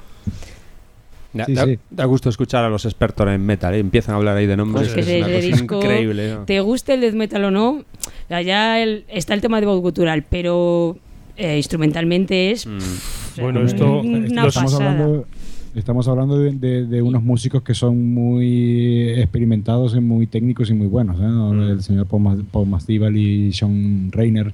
¿no? También el bajista Sean Malone, que ha estado intermitentemente Mm. en la banda. Y sí, efectivamente esta banda no ha, no ha hecho muchos eh, álbumes. Ellos comentan también que justamente por eso de que aquella época cuando salió Focus no, no había nadie interesado en ese tipo de música, lo dejaron. Pero No, que no eh, interesados en el death metal, yo no creo que sea, Eh, sea así. no, no, ¿eh? No. en el death metal como lo hacían ellos, Es porque muy técnico. el disco Focus no se parece en nada a los grupos de death metal No, tradicionales, ¿no? No, no fue un cambio. sí. Porque Sí, yo me sí, acuerdo que eh, grupos como Carcass, que también hacían un death metal bastante elaborado, o, iban para adelante. De hecho, sacaron Sí, sí, no, Hair pero Work, te que era uno de los discos de death metal de, de los 90 que más en boga sí, estuvo. o como digo, por no, ejemplo estoy los otros de metal progresivo, ¿no? De, de, de los grupos de metal que Amorphis. progresivo. Mm. Sí, bueno, en Tombed también eh, Sí, por ejemplo. buenos discos, ¿no? Volviendo a Shiny, que lo que está claro es que Focus sí que quedó como un auténtico referente en esa, en esa década y, y- y todavía, todavía se, está ahí como una joya, una auténtica joya que es. Fíjate Bueno. que no volvieron hasta el año 2008, ¿no? Eso es. cuando sacaron Tracing Air, ¿no? Y ya después de allí han sacado dos EPs, ¿no? Que el, el Retrace, ¿no? Del 2010, que es un poco eh, basado en, lo- en- en el Tracing Air, y luego el Carbon Base Anatomy, ¿no? En el, en el 2011, también como un EP. Y nada, finalmente eh, llegamos aquí a- al Kind Event to Frios eh, y yo sinceramente, a ver, mi opinión personal, me han defraudado un poco ya que, ya que me esperaba un poco más de experimentación, ¿no? Eh, a mí este disco mm, me parece que está bien, ¿no? El, bajo es brutal y bueno, no, la batería, todo, ya, vamos, es lo que esperábamos de, de- de estos músicos, pero lo que no esperaba era que tiraran por, por el camino fácil de recurrir a, la, a la misma fórmula, ¿no? De, lo- de los otros discos, ¿no? De- del, del Focus, del Tracing Air, pero quitándole la parte de las voces guturales, Hmm. ¿no? Lo cual Menos para mal. algunos puede ser algo bueno, para otros, no sé, a mí me parecía que era algo del toque ¿no? que tenía que tenía Signing, ¿no? de, de intercambiar la, la- la voz normal y la voz gutural. Incluso el tipo de voz que tiene Masival, mm, según a quién, bueno, a mí, puede, a a mí me pasa, o sea, puede llegar a cansar. No, porque parece que está llorando todo el rato. parece que está todo el rato llorando el tío. Y claro, y cuando le quita los guturales, eso le daba también un toque a los temas. Sin embargo, es un, eh, no, digo que el, que el disco sea malo, está, está, está bastante bien, tiene, tiene cosas eh, bastante interesantes. eh, sí que hay canciones que se repiten, ¿no? que, parece que es, es lo mismo todo el rato, pero cuando le vas dando escuchas vas descubriendo detalles y, matices. Y nada, finalmente que estoy de acuerdo con, con Fernando que quizás el, tema el mejor y el, más trabajado, el, que, el que mejor representa lo que es el álbum es el, que le da título al mismo, el Kindly Bent to Frios. Ricardo, Yo tengo una anécdota que contar de Cynic y es que estuve, tuve la suerte de asistir a uno de los festivales más importantes de, de metal progresivo en Europa, que es el Prog Power Europe. Precisamente en el 2008, que es cuando sacaron el Tricity Air, Cynic. Y esto es un festival de tres días y eh, fijaros cómo cerraban cada, cada día. El primer día era Pagan's Mind, que nos dejó a todos Joder, verdaderamente maravilla. y además qué sonidazo más impresionante. El segundo día cerraba Cynic y el tercer día cerraban Threshold. Bueno, pues os puedo decir, eh, a modo de curiosidad, que tanto el día de Pagan's Mind como el día de Threshold, aquello fue tremendo. O sea, todo el mundo se quedó así con la boca abierta y alucinado. El día de Cynic, la sala se quedó vacía. Es que es música difícil. de- Empezamos a... de- No, es que además sonaba, sonaba Ah, bueno. de mal. Eso es otro. Y, y precisamente Threshold y, y Pagas Mind son dos grupos que suenan de maravilla. Suenan de maravilla, sí. Y, pero Siempre. Fue horroroso. Ya. Horroroso. O sea, de verdad, un sonido malo, malo de solemnidad. Fui- me acuerdo que yo estaba allí con un grupo de, de ingleses. Íbamos desfilando, íbamos saliendo uno a uno a fumarnos un cigarrito fuera y después a meternos en, la- en los bajos de, de ahí de Barlo, donde mm, es una especie como de pequeño teatrillo, bueno, pequeño, que cabe bastante gente. Y en los bajos montan ahí venta de discos y de delicatessen de todo tipo, con lo cual es un mercadillo de esos para perderse, los frikis que somos nosotros, ¿no? Pues acabamos todos, todo el mundo ahí metidos en el mercadillo. Y con los Tiny se quedaron por los 14 o 15 seguidores de esos a ultranza que tenían, ¿no? Porque realmente fue, fue para mí, fue un chasco tremendo. Ujú. Porque tenía muchísimas ganas de ver a Cynic en directo. Después le quieres que te llamemos batallitas. Sí, tiene una batalla con cada grupo. No, con cada no, ojalá tuviera con cada grupo. Pero quiero decir que, que bueno, que mm, le daría por supuesto la oportunidad, si tenía- tuviera la oportunidad de volver a ver a Cynic en directo, pero desde luego Mm. el- me dejaron un amargo sabor de boca en aquel entonces. ¿eh? Bueno, eh, vamos a escuchar un temita, ¿no? ¿Qué es? Sí, ¿no? Claro que sí. Oye, aparte del que, de lo- del que han dicho ellos, eh, a mí me gusta mucho el Holy Fallout. Con el muy buen solo de, de guitarra. Y a mí, me, a mí es el que más me ha gustado el disco, curiosamente. ¿Lo compartís? No, no, ellos, ellos han dicho que el, que el mejor del disco es el que da título. A mí que me gusta el que da título al disco, pero vamos. Hay que respetar. Tampoco, en esta vez mm, no me a, a pegar con nadie para, No va. para elegir tema. Bueno, yo creo que es el que el homónimo es el que más, el que mejor Pues, resume. pues ya está. ya Sí, está. sí, yo también. A mí me gusta más. Ganador. Me gusta también de Lions Road y. La Sí, ese tema y- es muy pegadizo y, tiene muy, muy muy buen solo de guitarra también. Además es mucho contraste. Sí. de un grupo que estaba acostumbrado a las voces guturales, esta es que es la melodía es pop, Hmm. es súper pegadita. tiene, y que- y tiene un tema muy flojo este disco que es el penúltimo, el, el Endlessly... ¿Cómo se dice esto, Fernando? Endlessly Bountiful. Que es un... muy bien dicho. que es un tema a mí me parece flojo y muy- aunque es muy hipnótico, es muy flojo. O sea, no, no tiene nada que ver con el resto del disco. El disco es bastante bueno, ¿eh? O sea, Bueno, en realidad ese, no es veo el, tan- ese es el último tema del disco, que luego hay un bonus track. Mm. El, Pues el disco es- como tal acaba ahí. Pues acaba el disco de una manera Chunga. flojita. Mm. Si el disco, bueno, si no conoces lo previo.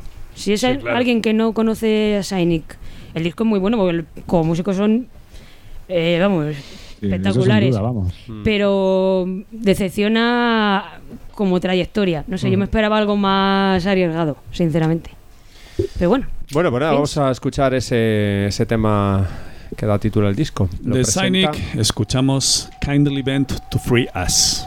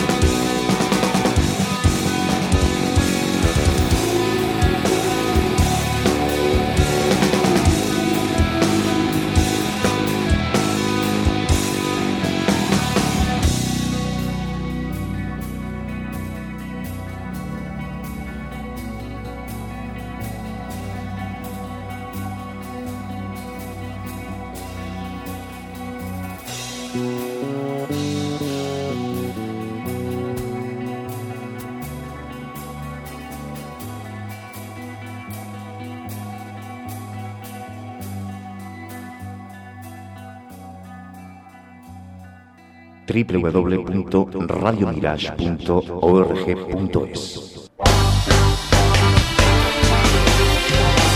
Conecta con nosotros 24 horas de rock sinfónico progresivo en la red.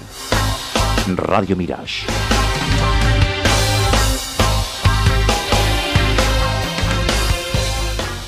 Os presentamos el disco de un guitarrista oriental que reside en Escocia, eh, que hace una música metal prog cuyo principal protagonista es absolutamente la guitarra.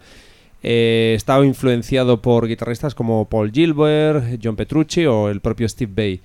Y os podéis hacer una idea cuando os estamos hablando de estos guitarristas un poco por dónde, por dónde va la cosa. Un disco instrumental, eh, muy técnico. La verdad es que el, el situ, sit- bueno, a ver, os estamos hablando de Situ Aye, ¿verdad? Que no- Situ Aye, Aye, sí. que no lo he dicho. Es, es un poco complicado porque es un nombre oriental. Vamos a letrearlo S-I-T-H-U espacio A-Y-E. Exacto. Y el disco se titula Pulse. Pulse. Mm. Y nada, es lo- un EP, es un EP sí, realmente. es un EP, sí. Ujú. Lo que estaba diciendo, que, que bueno, eh, a nivel el- cómo ha compuesto este disco es- es- está, está muy bien, la verdad que el trabajo es muy bueno. A mí personalmente se me hace un poco, pero me pasa con todos los discos instrumentales de guitarristas que, que se ponen a hacer filigranas, ¿no? En cada tema. Que Pero no, yo no le veo como un virtuosismo tan, tan claro como puede ser, por ejemplo, el de Bay o el de Satriani, ¿no? Esto es más, más metal melódico, De, eh, de tipo instrumental, por supuesto con predominancia de la guitarra, pero con menos virtuosismo y con más calidez, quizás, ¿no? A la hora de, de transmitir. No sé, es la Sí, sensación que me queda, ¿no? ¿no? No me da esa sensación de, de guitarreo, de estos complejos de, de escalas eh, y de, de mil notas en 10 segundos, como decía. Hombre, rápida, rápida digitalización sí tiene. ¿eh? Sí, el sí tienen. es Sí, sí. brutal. Sí, sí. Pero hay que reconocer que tiene una virtud el disco que es que es corto. Mm. Es un disco corto, entonces claro, no te da tiempo a aburrirte. O sea, cuando acabo dices, joder, qué bien ha estado. Sí. ¿Sabes? O sea, Además, la selección de temas está es muy buena y está muy bien colocados y, y además no son largos, con lo cual, pues, Mm. la verdad es que es un disfrute. Sobre todo, digamos, eh, a mí los que más me han gustado son los dos primeros. Además, empiezan eh, sí, brutales. esto es una colaboración de tres guitarristas. Sí, sí, pues, sí, sí. Porque es el propio Situalle Plini, que es un guitarrista también muy virtuoso en su misma onda, pero que vive en Australia. Ujú. Y el otro que creo que es británico o norteamericano, Aaron Marshall. Aaron Marshall, sí, señor. Aaron Marshall. Entonces. ah, eh, No, canadiense. Es canadiense, efectivamente. Entonces, ¿qué ocurre? Que en los discos de Pliny, Situalle también ha colaborado. Y en Sí. los discos de Aaron Marshall también han colaborado ambos. De hecho, si Es decir- buscas, hay muchas veces que encuentras a, a en disco de Pliny. Anda, mira. Sí, sí, efectivamente. más, o sea, lo encuentras más en Pliny que en, que en el mismo. Que en el propio Situalle, sí, sí. Y es, es- es muy curioso porque vas tirando del hilo y vas, eh, te vas metiendo eh, a través de Bandcamp, los puedes encontrar a todos ellos.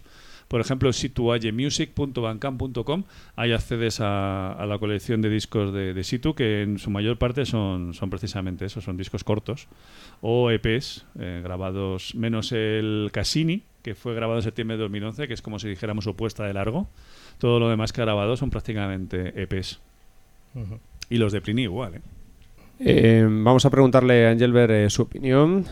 Sí, bueno, eh, efectivamente esas influencias de las que de las que habláis eh, se notan, ¿no? Eh, yo in- incluso más que Bay y, y Satriani veo mucho de Paul Gilbert aquí, Sí, ¿no? De- sobre de- todo. Del estilo de Paul Gilbert y bueno, pero bueno, mira, me, me ha, me ha causado cierta... Me, me ha dado risa lo que él mismo pone en su página web que dice yo soy, soy Situ y hago happy eh, Ah, sí. Progressive Metal Tunes. Sí, sí, es ¿no? verdad.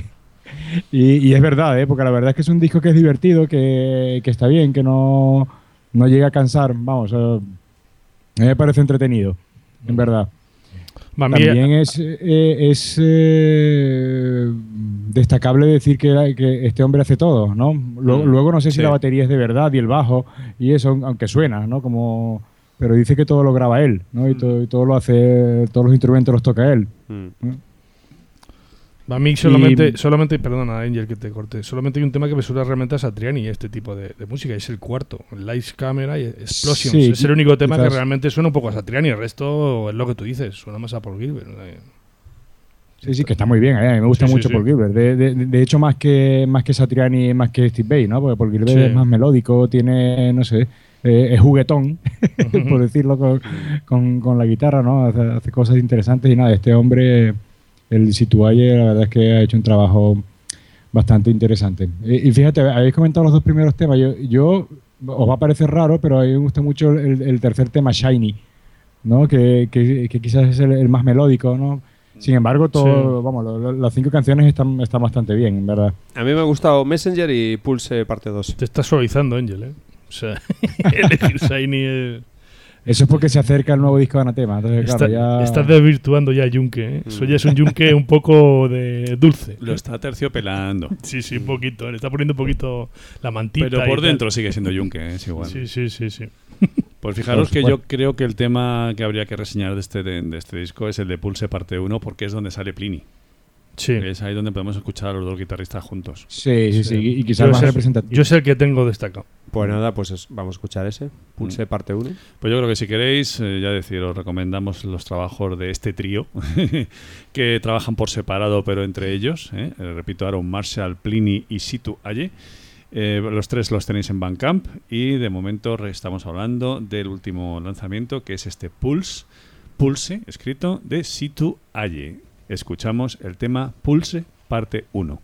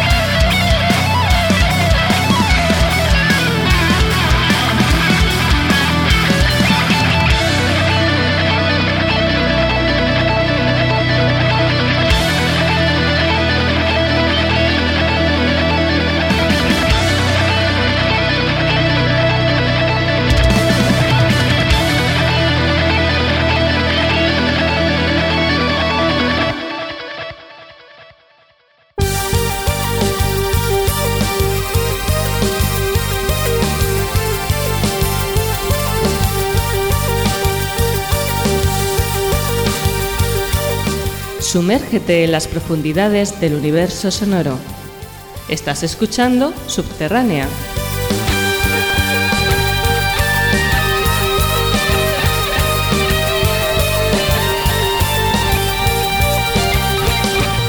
Visítanos en www.subterránea.eu.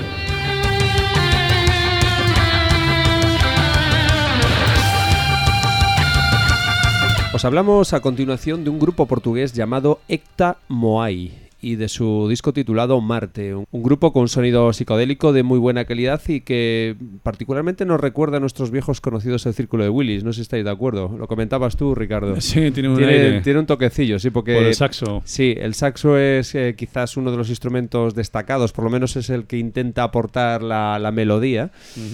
Pero bueno, que es un grupo que gusta mucho también de, de ritmos eh, pues muy interesantes, aunque a veces puedan parecer un poco monótonos, pero que bueno, es- un poco la, la base de, de este estilo así, un, un tanto psicodélico, pero que bueno, que a veces tiene unos cambios radicales espectaculares y, y que bueno, que practican distintos eh, tipos de ambientes, eh, te los van alternando, pero que efectivamente siempre el saxo destaca, destaca y aporta pues eh, bastante. A mí yo destacaría también las guitarras, las guitarras son muy, muy curiosas y, y me gusta mucho cómo, cómo marcan el ritmo.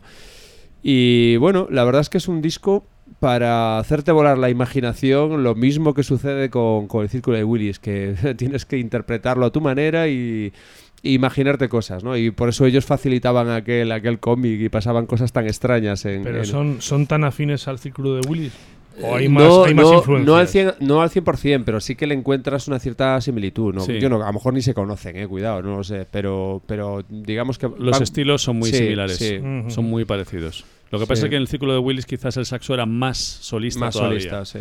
Aquí es un poquito... Aquí, a- aquí, desde luego, vamos, en este tipo de Que el música... círculo de Willis, el, el saxo es absolutamente virguero. En este tipo de música tienen que abstenerse totalmente todos aquellos que, que buscan en la música patrones muy cotidianos, muy típicos, porque esto rompe con todo. Esto lo llaman rock alternativo algunos. Sí. No sé por qué, pero bueno, es una etiqueta también muy... muy es como lo del crossover, ¿no? Eh, Sí, eh, es por, por demasiado ambiguo, ¿no? La etiqueta. Eso te puede in- inducir a error, pero Sí. vamos, clarísimamente. Hay que decir que el disco del que estamos hablando es Marte. Se llama Marte. Marte, es su Mm. primer disco. Y curiosamente es una banda que no parece utilizar muy bien Internet y las redes sociales porque no encuentras gran información Sí, sobre ellos cierto. en ninguna parte. Cierto. Os vamos a dar su Bandcamp, que es ectamoai.bandcamp.com y eh, os vamos a hablar un poquito de lo que de qué componen esta banda, eh, Ectamoai. ¿Quién- Son, ¿Quiénes son esta gente? ¿no? Efectivamente, Adriano Macedo a la guitarra al bajo, eh, Minimaster, así como suena, ¿eh? Mm, a la cual. guitarra, Qué bueno. Dino Recio a la batería, Mark Cain al saxo, Paulo Baldaque a la guitarra y voz y Eduardo Viana al teclado. Los dos últimos son los que tienen no- nombres más portugueses. Sí. bueno, y Adriano Macedo también. Sí, también, también. El disco salió a principios de marzo de este 2014, o sea que es calentito, calentito. Y, y bueno, mm, el diseño de portada, que es así también como muy psicodélico y muy extraño, se debe al propio Dino Recio, al batería. Así que, que bueno, lo curioso es eso, que hay muy poquita información. No nos han mandado una nota de prensa donde nos expliquen más cosas sobre ellos. Simplemente ahí dejan este Marte con 12 temas mm, muy curiosos. Temas eh, de nombre cortito, como Tuareg, Fórmula, Aurora, Metapeso, Arakiri, Tilt, Lift, Gaza, Samoa, Teorema, en fin, todo como muy, Sí. muy minimalista, ¿no? Mm. Sí, joder. Yo sí que aviso una cosa. Eh, normalmente hablamos de los temas que tal. Siempre hay un, eh, siempre decimos los temas que más nos han gustado, lo que sea. Yo voy a decir el tema que bajo ningún concepto mm, recomiendo pinchar, que es metapeso. Metaverso. Metapeso. Me parece horrible. Me parece su patinazo. Me parece espantoso ese tema. Quitando eso, los demás están todos muy bien. Mm. O sea, disco recomendable. 100%. Disco recomendable. Sí, sí, sí, sí, sí. Desde luego. Además lo podéis escuchar en- aquí en, en Bandcamp completito a vuestro gusto y disfrutar de él. Muy Y es una banda muy a tener en cuenta, desde luego. Mm. Bueno, ¿y qué tema es el que más os ha gustado? Yo, Aurora, quizás. Aurora está muy bien, Tuareg también con el que abre Tuareg, el disco sí, es muy, muy interesante. Mm. Uno de esos dos. Pues el que mejor represente el espíritu del grupo.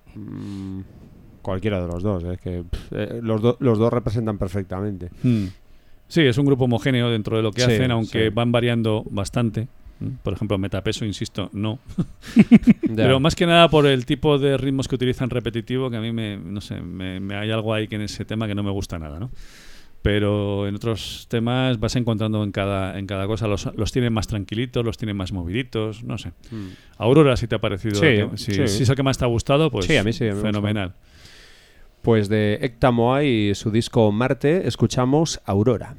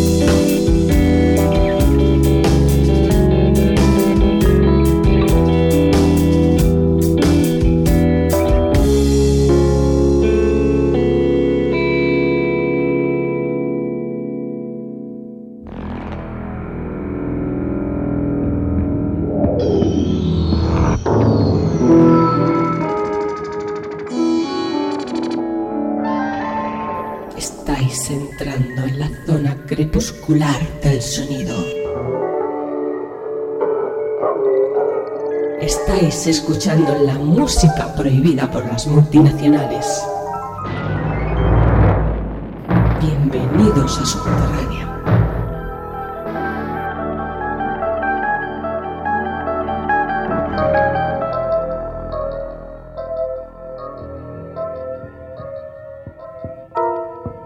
Os presentamos el disco titulado Tales Untold de la banda italiana Graal, eh, que ha presentado pues una edición muy limitada de tan solo 250 copias en vinilo de esta obra que es del año 2007.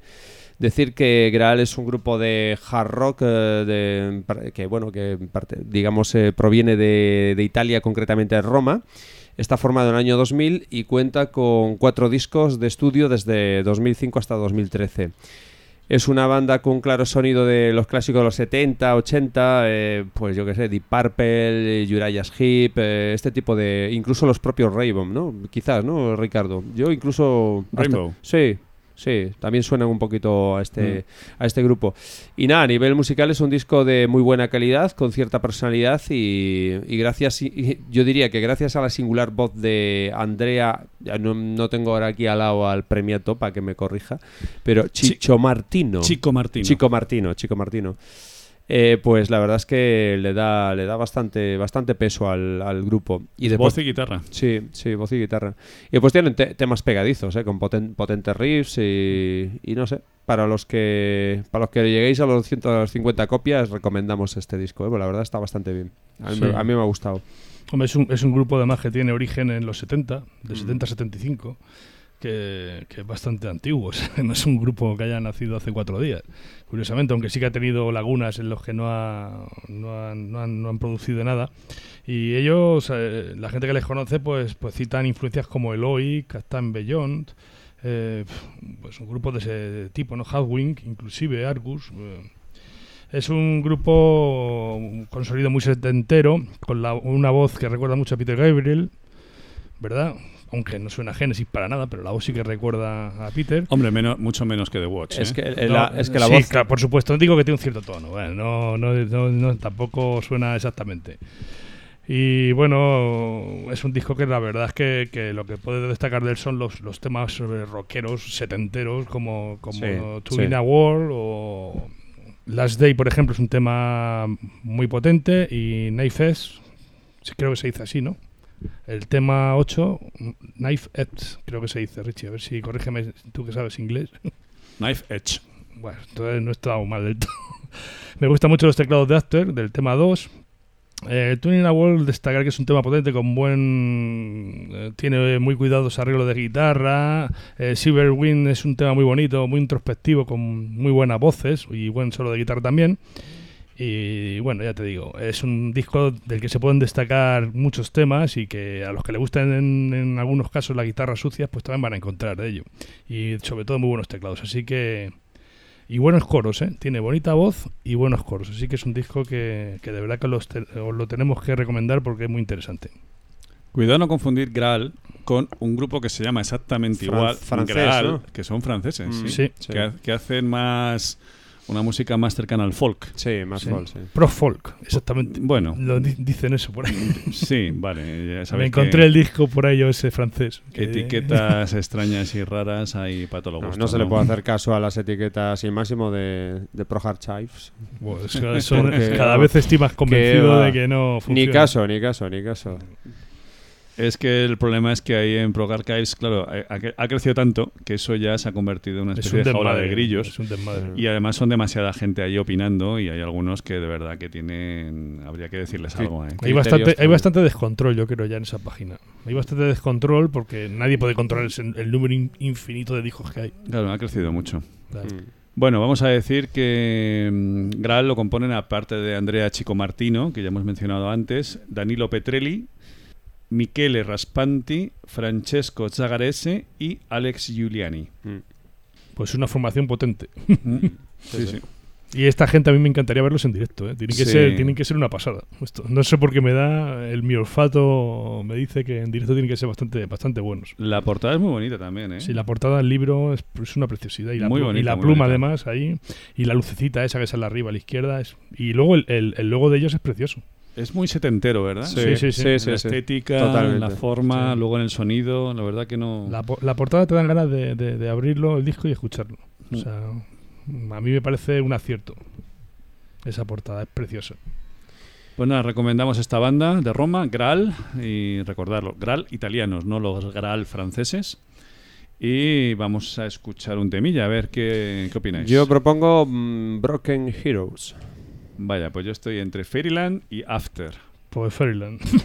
Lo tengo clarísimo. Por Fairyland, venga. Fairyland, ese Fairyland tema me gusta a mí. posiblemente sea No el, pasa nada. sea el tema más bonito del disco. Cla- Es el problema, que no les identifica 100%, pero a mí es el tema que más me gusta, Sí. curiosamente. Fairyland, que significa Tierra de las Hadas. Sí. Es un tema Es precioso. un tema precioso. Y bueno, pues vamos a dejaros ahí para Con que un lo solo de escuchéis. guitarra ¿eh? y buenas teclas ahí, ahí vais a disfrutarlo muy bien. Seis minutitos de magia de las hadas con Graal y su Fairyland. You're in fairyland, you're in fairyland. You're in fairyland, you're in fairyland. You're in fairyland, you're in fairyland. You're in fairyland, you're in fairyland. In fairyland,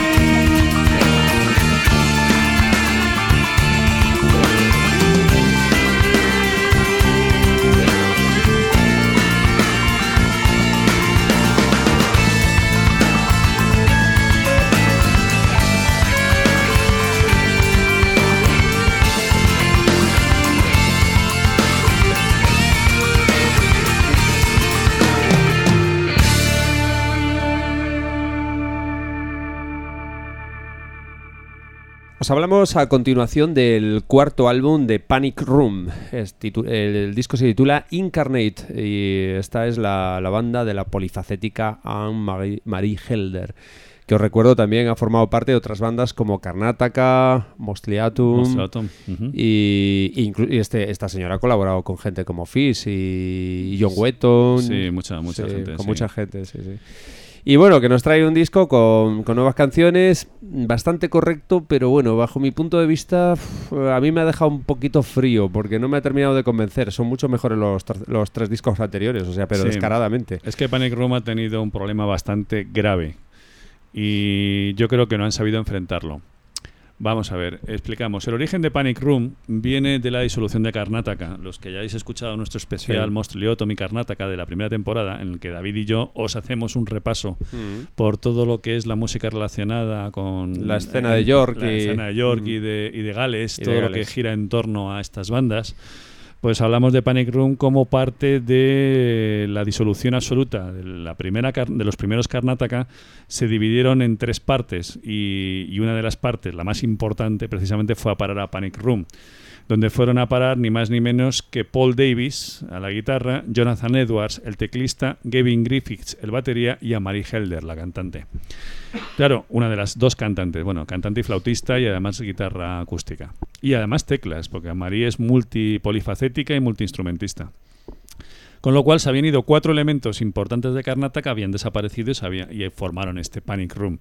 El resultado fue, pues, una sorpresa muy grata, porque eh, a pesar de la mala noticia de la disolución de una banda tan maravillosa como Karnataka, nos encontramos con un nuevo grupo que nos dio un disco en el 2008 llamado Visionary Position, que fue una auténtica maravilla, fue una, una gozada. Además tuvimos la suerte de verles en directo en, en el Cambridge Rock. Festival y que repitieron dos años después con el Satellite, segundo disco de Panic Room, todavía mejor. También les volvimos a ver en el Cambridge Rock Festival y bueno, nos dejaron encantadísimos, ¿no?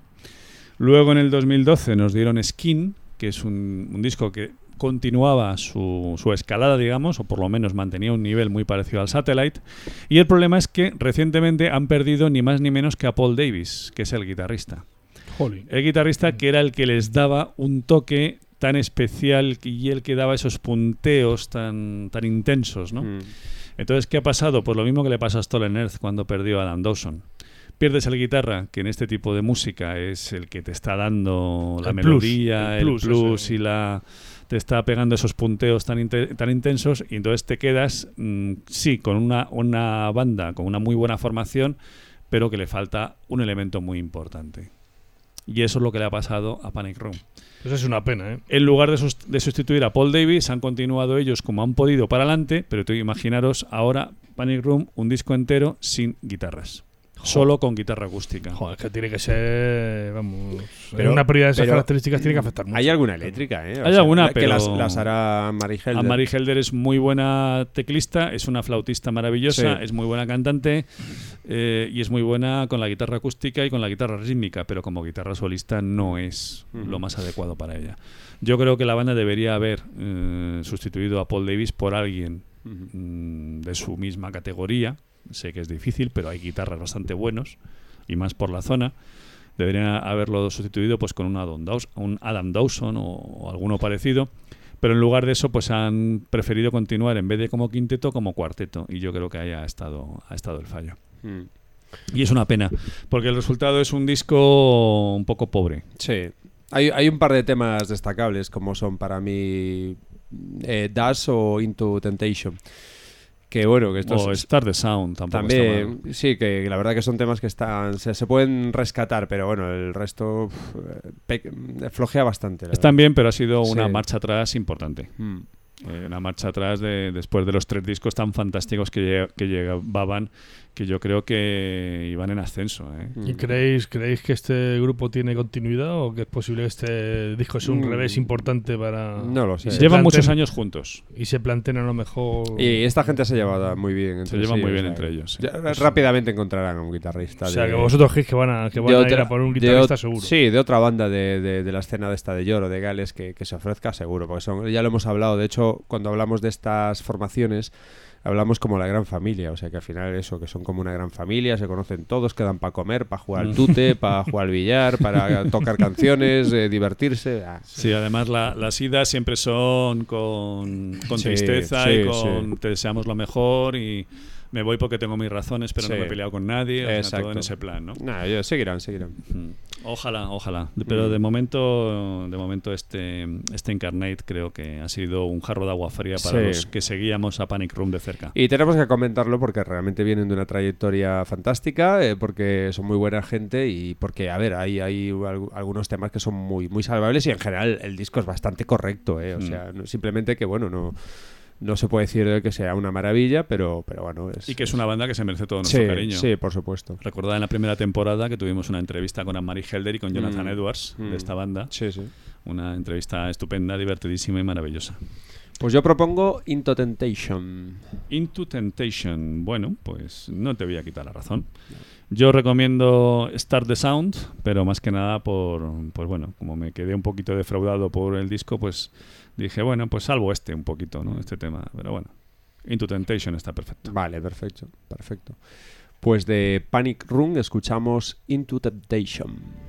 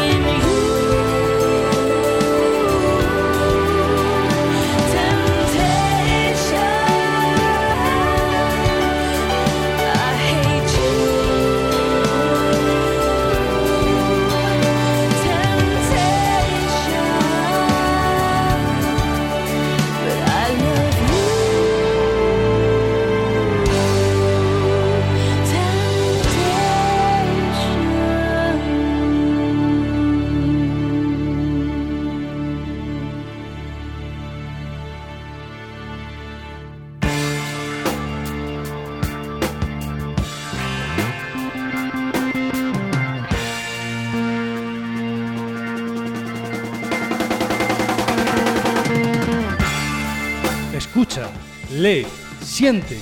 Subterránea Art Rock Universe. Todo un mundo de sensaciones. En www.subterránea.eu.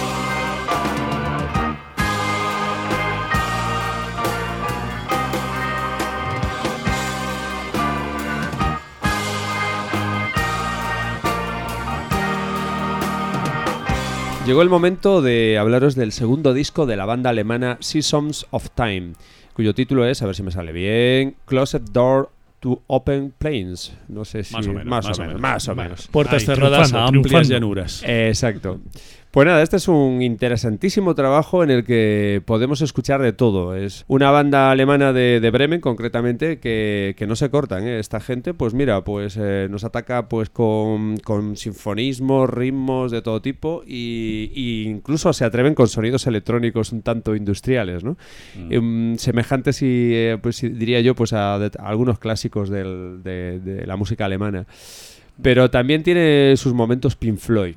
Y a Sí. mí, la, a mí la, la voz del vocalista me recuerda muchísimo a la de Nick Barrett, mogollón. O sea, hay veces que tengo una sensación de estar escuchando a Pendragon, pero no por la música, sino por la voz de- del vocalista. Curioso. Y nada, es un disco muy interesante. eh, a, los, a los amantes del neo progresivo, desde luego, les va a gustar. A mí me gusta. Sí. Y bueno, y puede que no sea revolucionario, ni mucho menos, pero, pero la verdad es que lo que hacen lo hacen muy bien y todo el disco está, está bien, no tiene, no tiene un punto flojo ba- bajo mi punto de vista. Hay temas como eh, el, el quinto tema, que no sé cómo, se- cómo se diría, Co- Cousin Doors o algo así, que suena muy Pink Floyd y hay otros temas que suenan más Pendragon.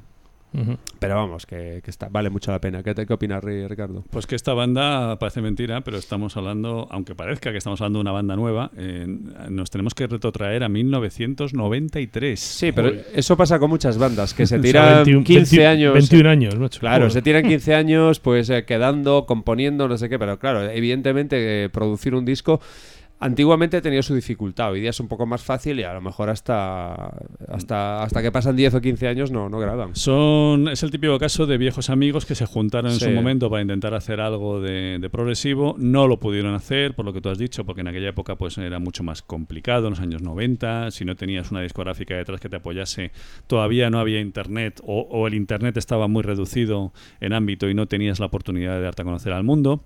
Ahora, gracias a ese- esa apertura mundial que ofrece Internet, que ya puedes coger, grabar tu disco con la tecnología actual y sacarlo y difundirlo tú solo sin tener que Mm. pasar por, por compañías discográficas ni demás, pues han podido hacerlo. Pero es que además encima cuentan con el apoyo de Progressive Promotion, Sí. que es el sello este alemán que está Mm, apostando fuerte, fuerte. Por, el, por todo el progresivo y no solamente el alemán, sino en general de, de todas partes del mundo. Sí. ¿no?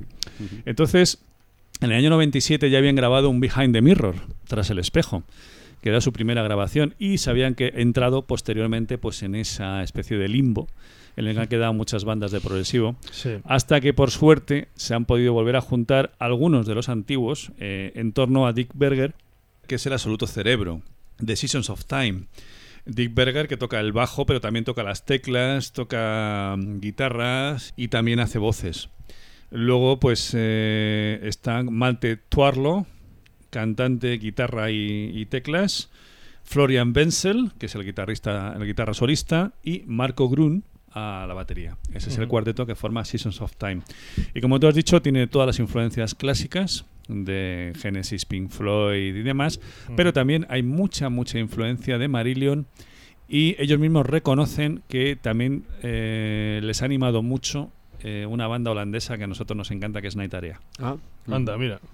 Mm. Y tienen también cierto toquecillo oh, como homenaje un poco, ¿no? A, a Night Area. Es decir, Mm. como diciendo, cogemos progresivo de todas las épocas que nos gusta y nosotros pues hacemos nuestra, nuestra propia Mm. música, pero inspirados, ¿no? Un poquito por... sin copiar, digamos, ¿no? Sino simplemente bueno, con la inspiración que otorga el escuchar música que, que sabes que te gusta, ¿no?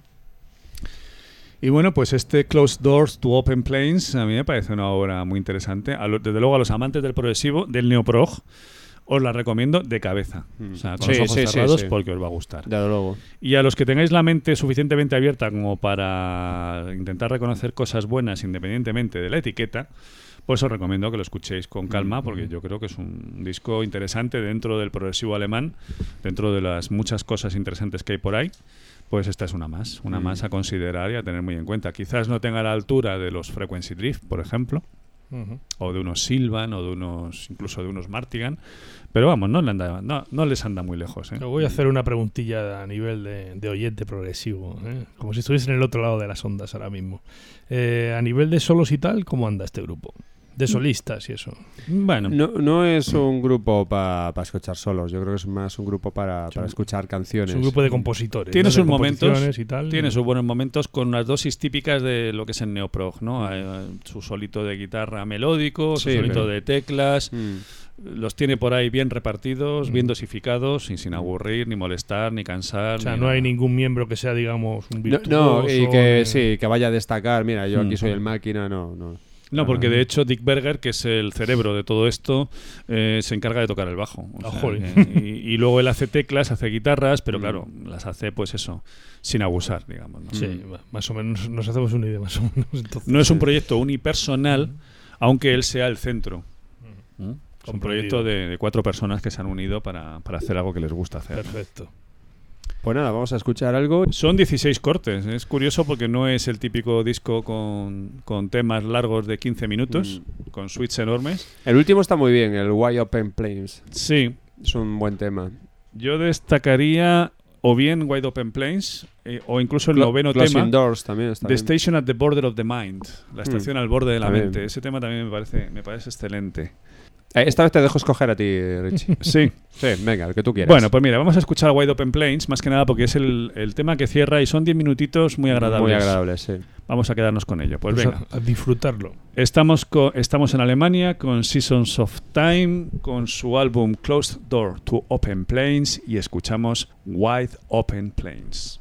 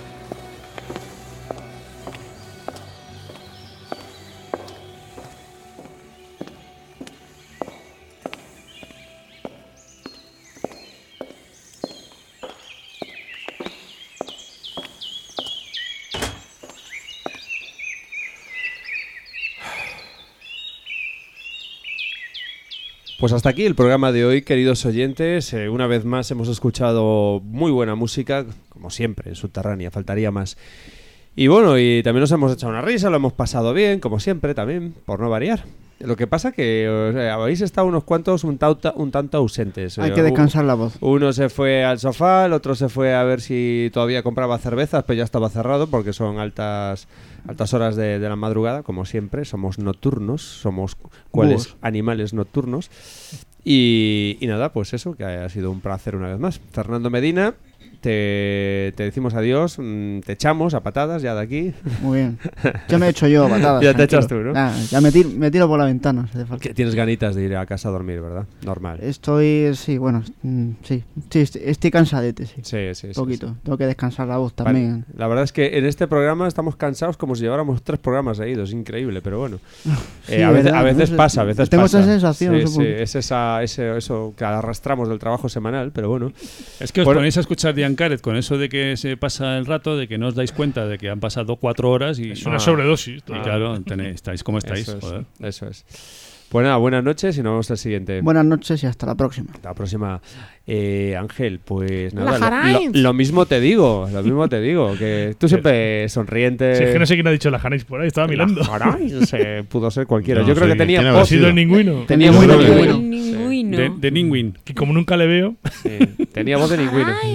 pues eso, que buenas noches y a disfrutar del progresivo. Sí, sí, sí. Mm. Se van acercando los eventos de gente de gentuza que se va a Lorel y sin mí y tal. Ya os acordaréis de mí cuando estéis allí. Y a Lisboa. Y a Lisboa. Vamos a hacer como los que llevaba el año pasado de Vin Ahí el muñeco este de cartón Sí. piedra de la Ah, Jarains por verdad, todo y te, coloca- te colocamos, sí, sí, sí. Claro. Oye, un puntazo. pones allí con, la- con, Claro, eh, con con, lo- los con los deditos, los cuernitos y tal allí, sí, sí, con, con un eh, allí bien colocado. Ahí, eh. ¿Y este quién es? El Vale, cartón. vamos, te vamos a hacer unos recortables para que te vayas cambiando de ropa todos los días.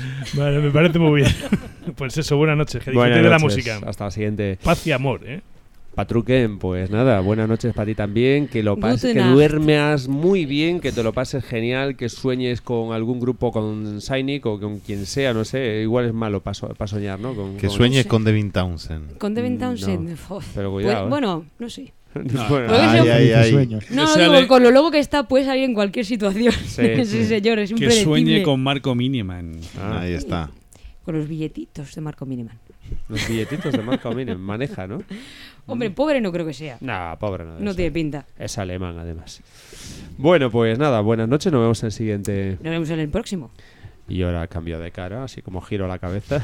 ¿Qué Alessandro. dominio tiene ya del movimiento? Alex- un Alex- dominio de, de un movimiento de cintura pelvi- de Pélvica, Elvis de Elvis Elvis. de pelvis. Pivota sobre la silla. de Yo una pivoto. forma Impresionante. Sí, sí, manteniendo la boca siempre pegada al micro, cual locutor experimentado que debería Sí, ser, sí, pero no Ahora soy. le dicen locutor experimentado al que tiene la boca pegada al micro. Que debería ser, pero no soy. Exactamente. Bueno, pues. Buenas noches a tutti. Querido, buenas noches. Eh, Sí. Falta nada ya, ¿no? Para Ya, ya no falta nada. Falta ya nada. estoy casi eh, en el avión Sí. yendo Ah, para allá.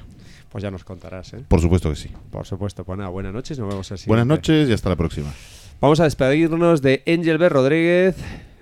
Angel Bear, Bueno, como siempre, querido. súper contento de, de- de otro programa más, intentando salvar el progresivo mundial, los superhéroes de Subterránea. Sí, ahí está. Y nada, hasta la próxima, donde habrá más paz y amor, pero también más rock and roll y rock. Haremos, haremos un programa contigo en persona antes de que se acabe la temporada, quién sabe, ojalá, a ver, a ver si hay suerte. Pero espero que sí. Sí, sí, si no lo Ya que, inventamos. ya que lo- estamos estudiando la tecnología de teletransportación. Sí, sí, sí. Habrá una gran fiesta si está aquí, ¿eh? O sea, no sé yo si grabaremos o no. Eso ya no grabamos directamente. Además, pues tenemos que grabar con la fiesta aquí, con los panchitos y tal. Sí, y con los chetos. con los chetos, claro, un Con los magazine. chetos, claro.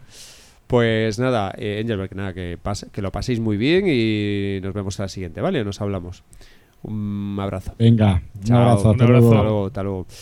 Ricardo, vosotro programa más. Dios mío, querido. Iván ya, no sé, ya perdí la cuenta. 77 o por ahí, una cosa sí. así, madre, No sé, amor un- hermoso. cuantos ya. ¿Eso, cu- ¿Eso cuántas horas de, de programa son? Madre mía. Pues multiplica multiplícalo por una media de tres. tres, sí. sí, son Sí, un, mon- un montón de horitas. Dos- sí. 200, Casi 10 días enteros sí, aquí metidos. sí, 210 eh, horas, ¿no? Más o menos. 231 horas. 231. Bueno, no Si está mal. dividimos entre 24, son 9 días y medio sin dejar de escuchar las 24 horas subterránea y te pones al día. Sí. O sea, nada. Nah, eso. Fácil. O sea, estas vacaciones, ya sabéis, si acabáis de conocer Subterránea, eh, pues nada, os lo lleváis a vuestras vacaciones, a vuestro refugio de relax. Sin problema, Y se nada. piden 10 días de vacaciones y ya Además, está. te vas, te vas de viaje y de aquí a Francia, pues eso, yo creo un programa y medio. Programa y llegas, medio. llegas a Francia. Llegas Y si te vas a Japón en coche, pues, Pues eh, eso, Te da te tiempo para escuchar. Cuatro o cinco programas, Sí. no más, no más. No más, tampoco. no más. Tienes que quedarte allí a vivir un añito para o dos para esperar a, a que grabemos otros tantos programas para la vuelta, está claro. Pues nada. Y lo que nos queda, ¿Y lo que nos queda? compañero, Hombre. que vamos, que Anda esto que anda que no hay material para Uf. hablar y largo y tendido.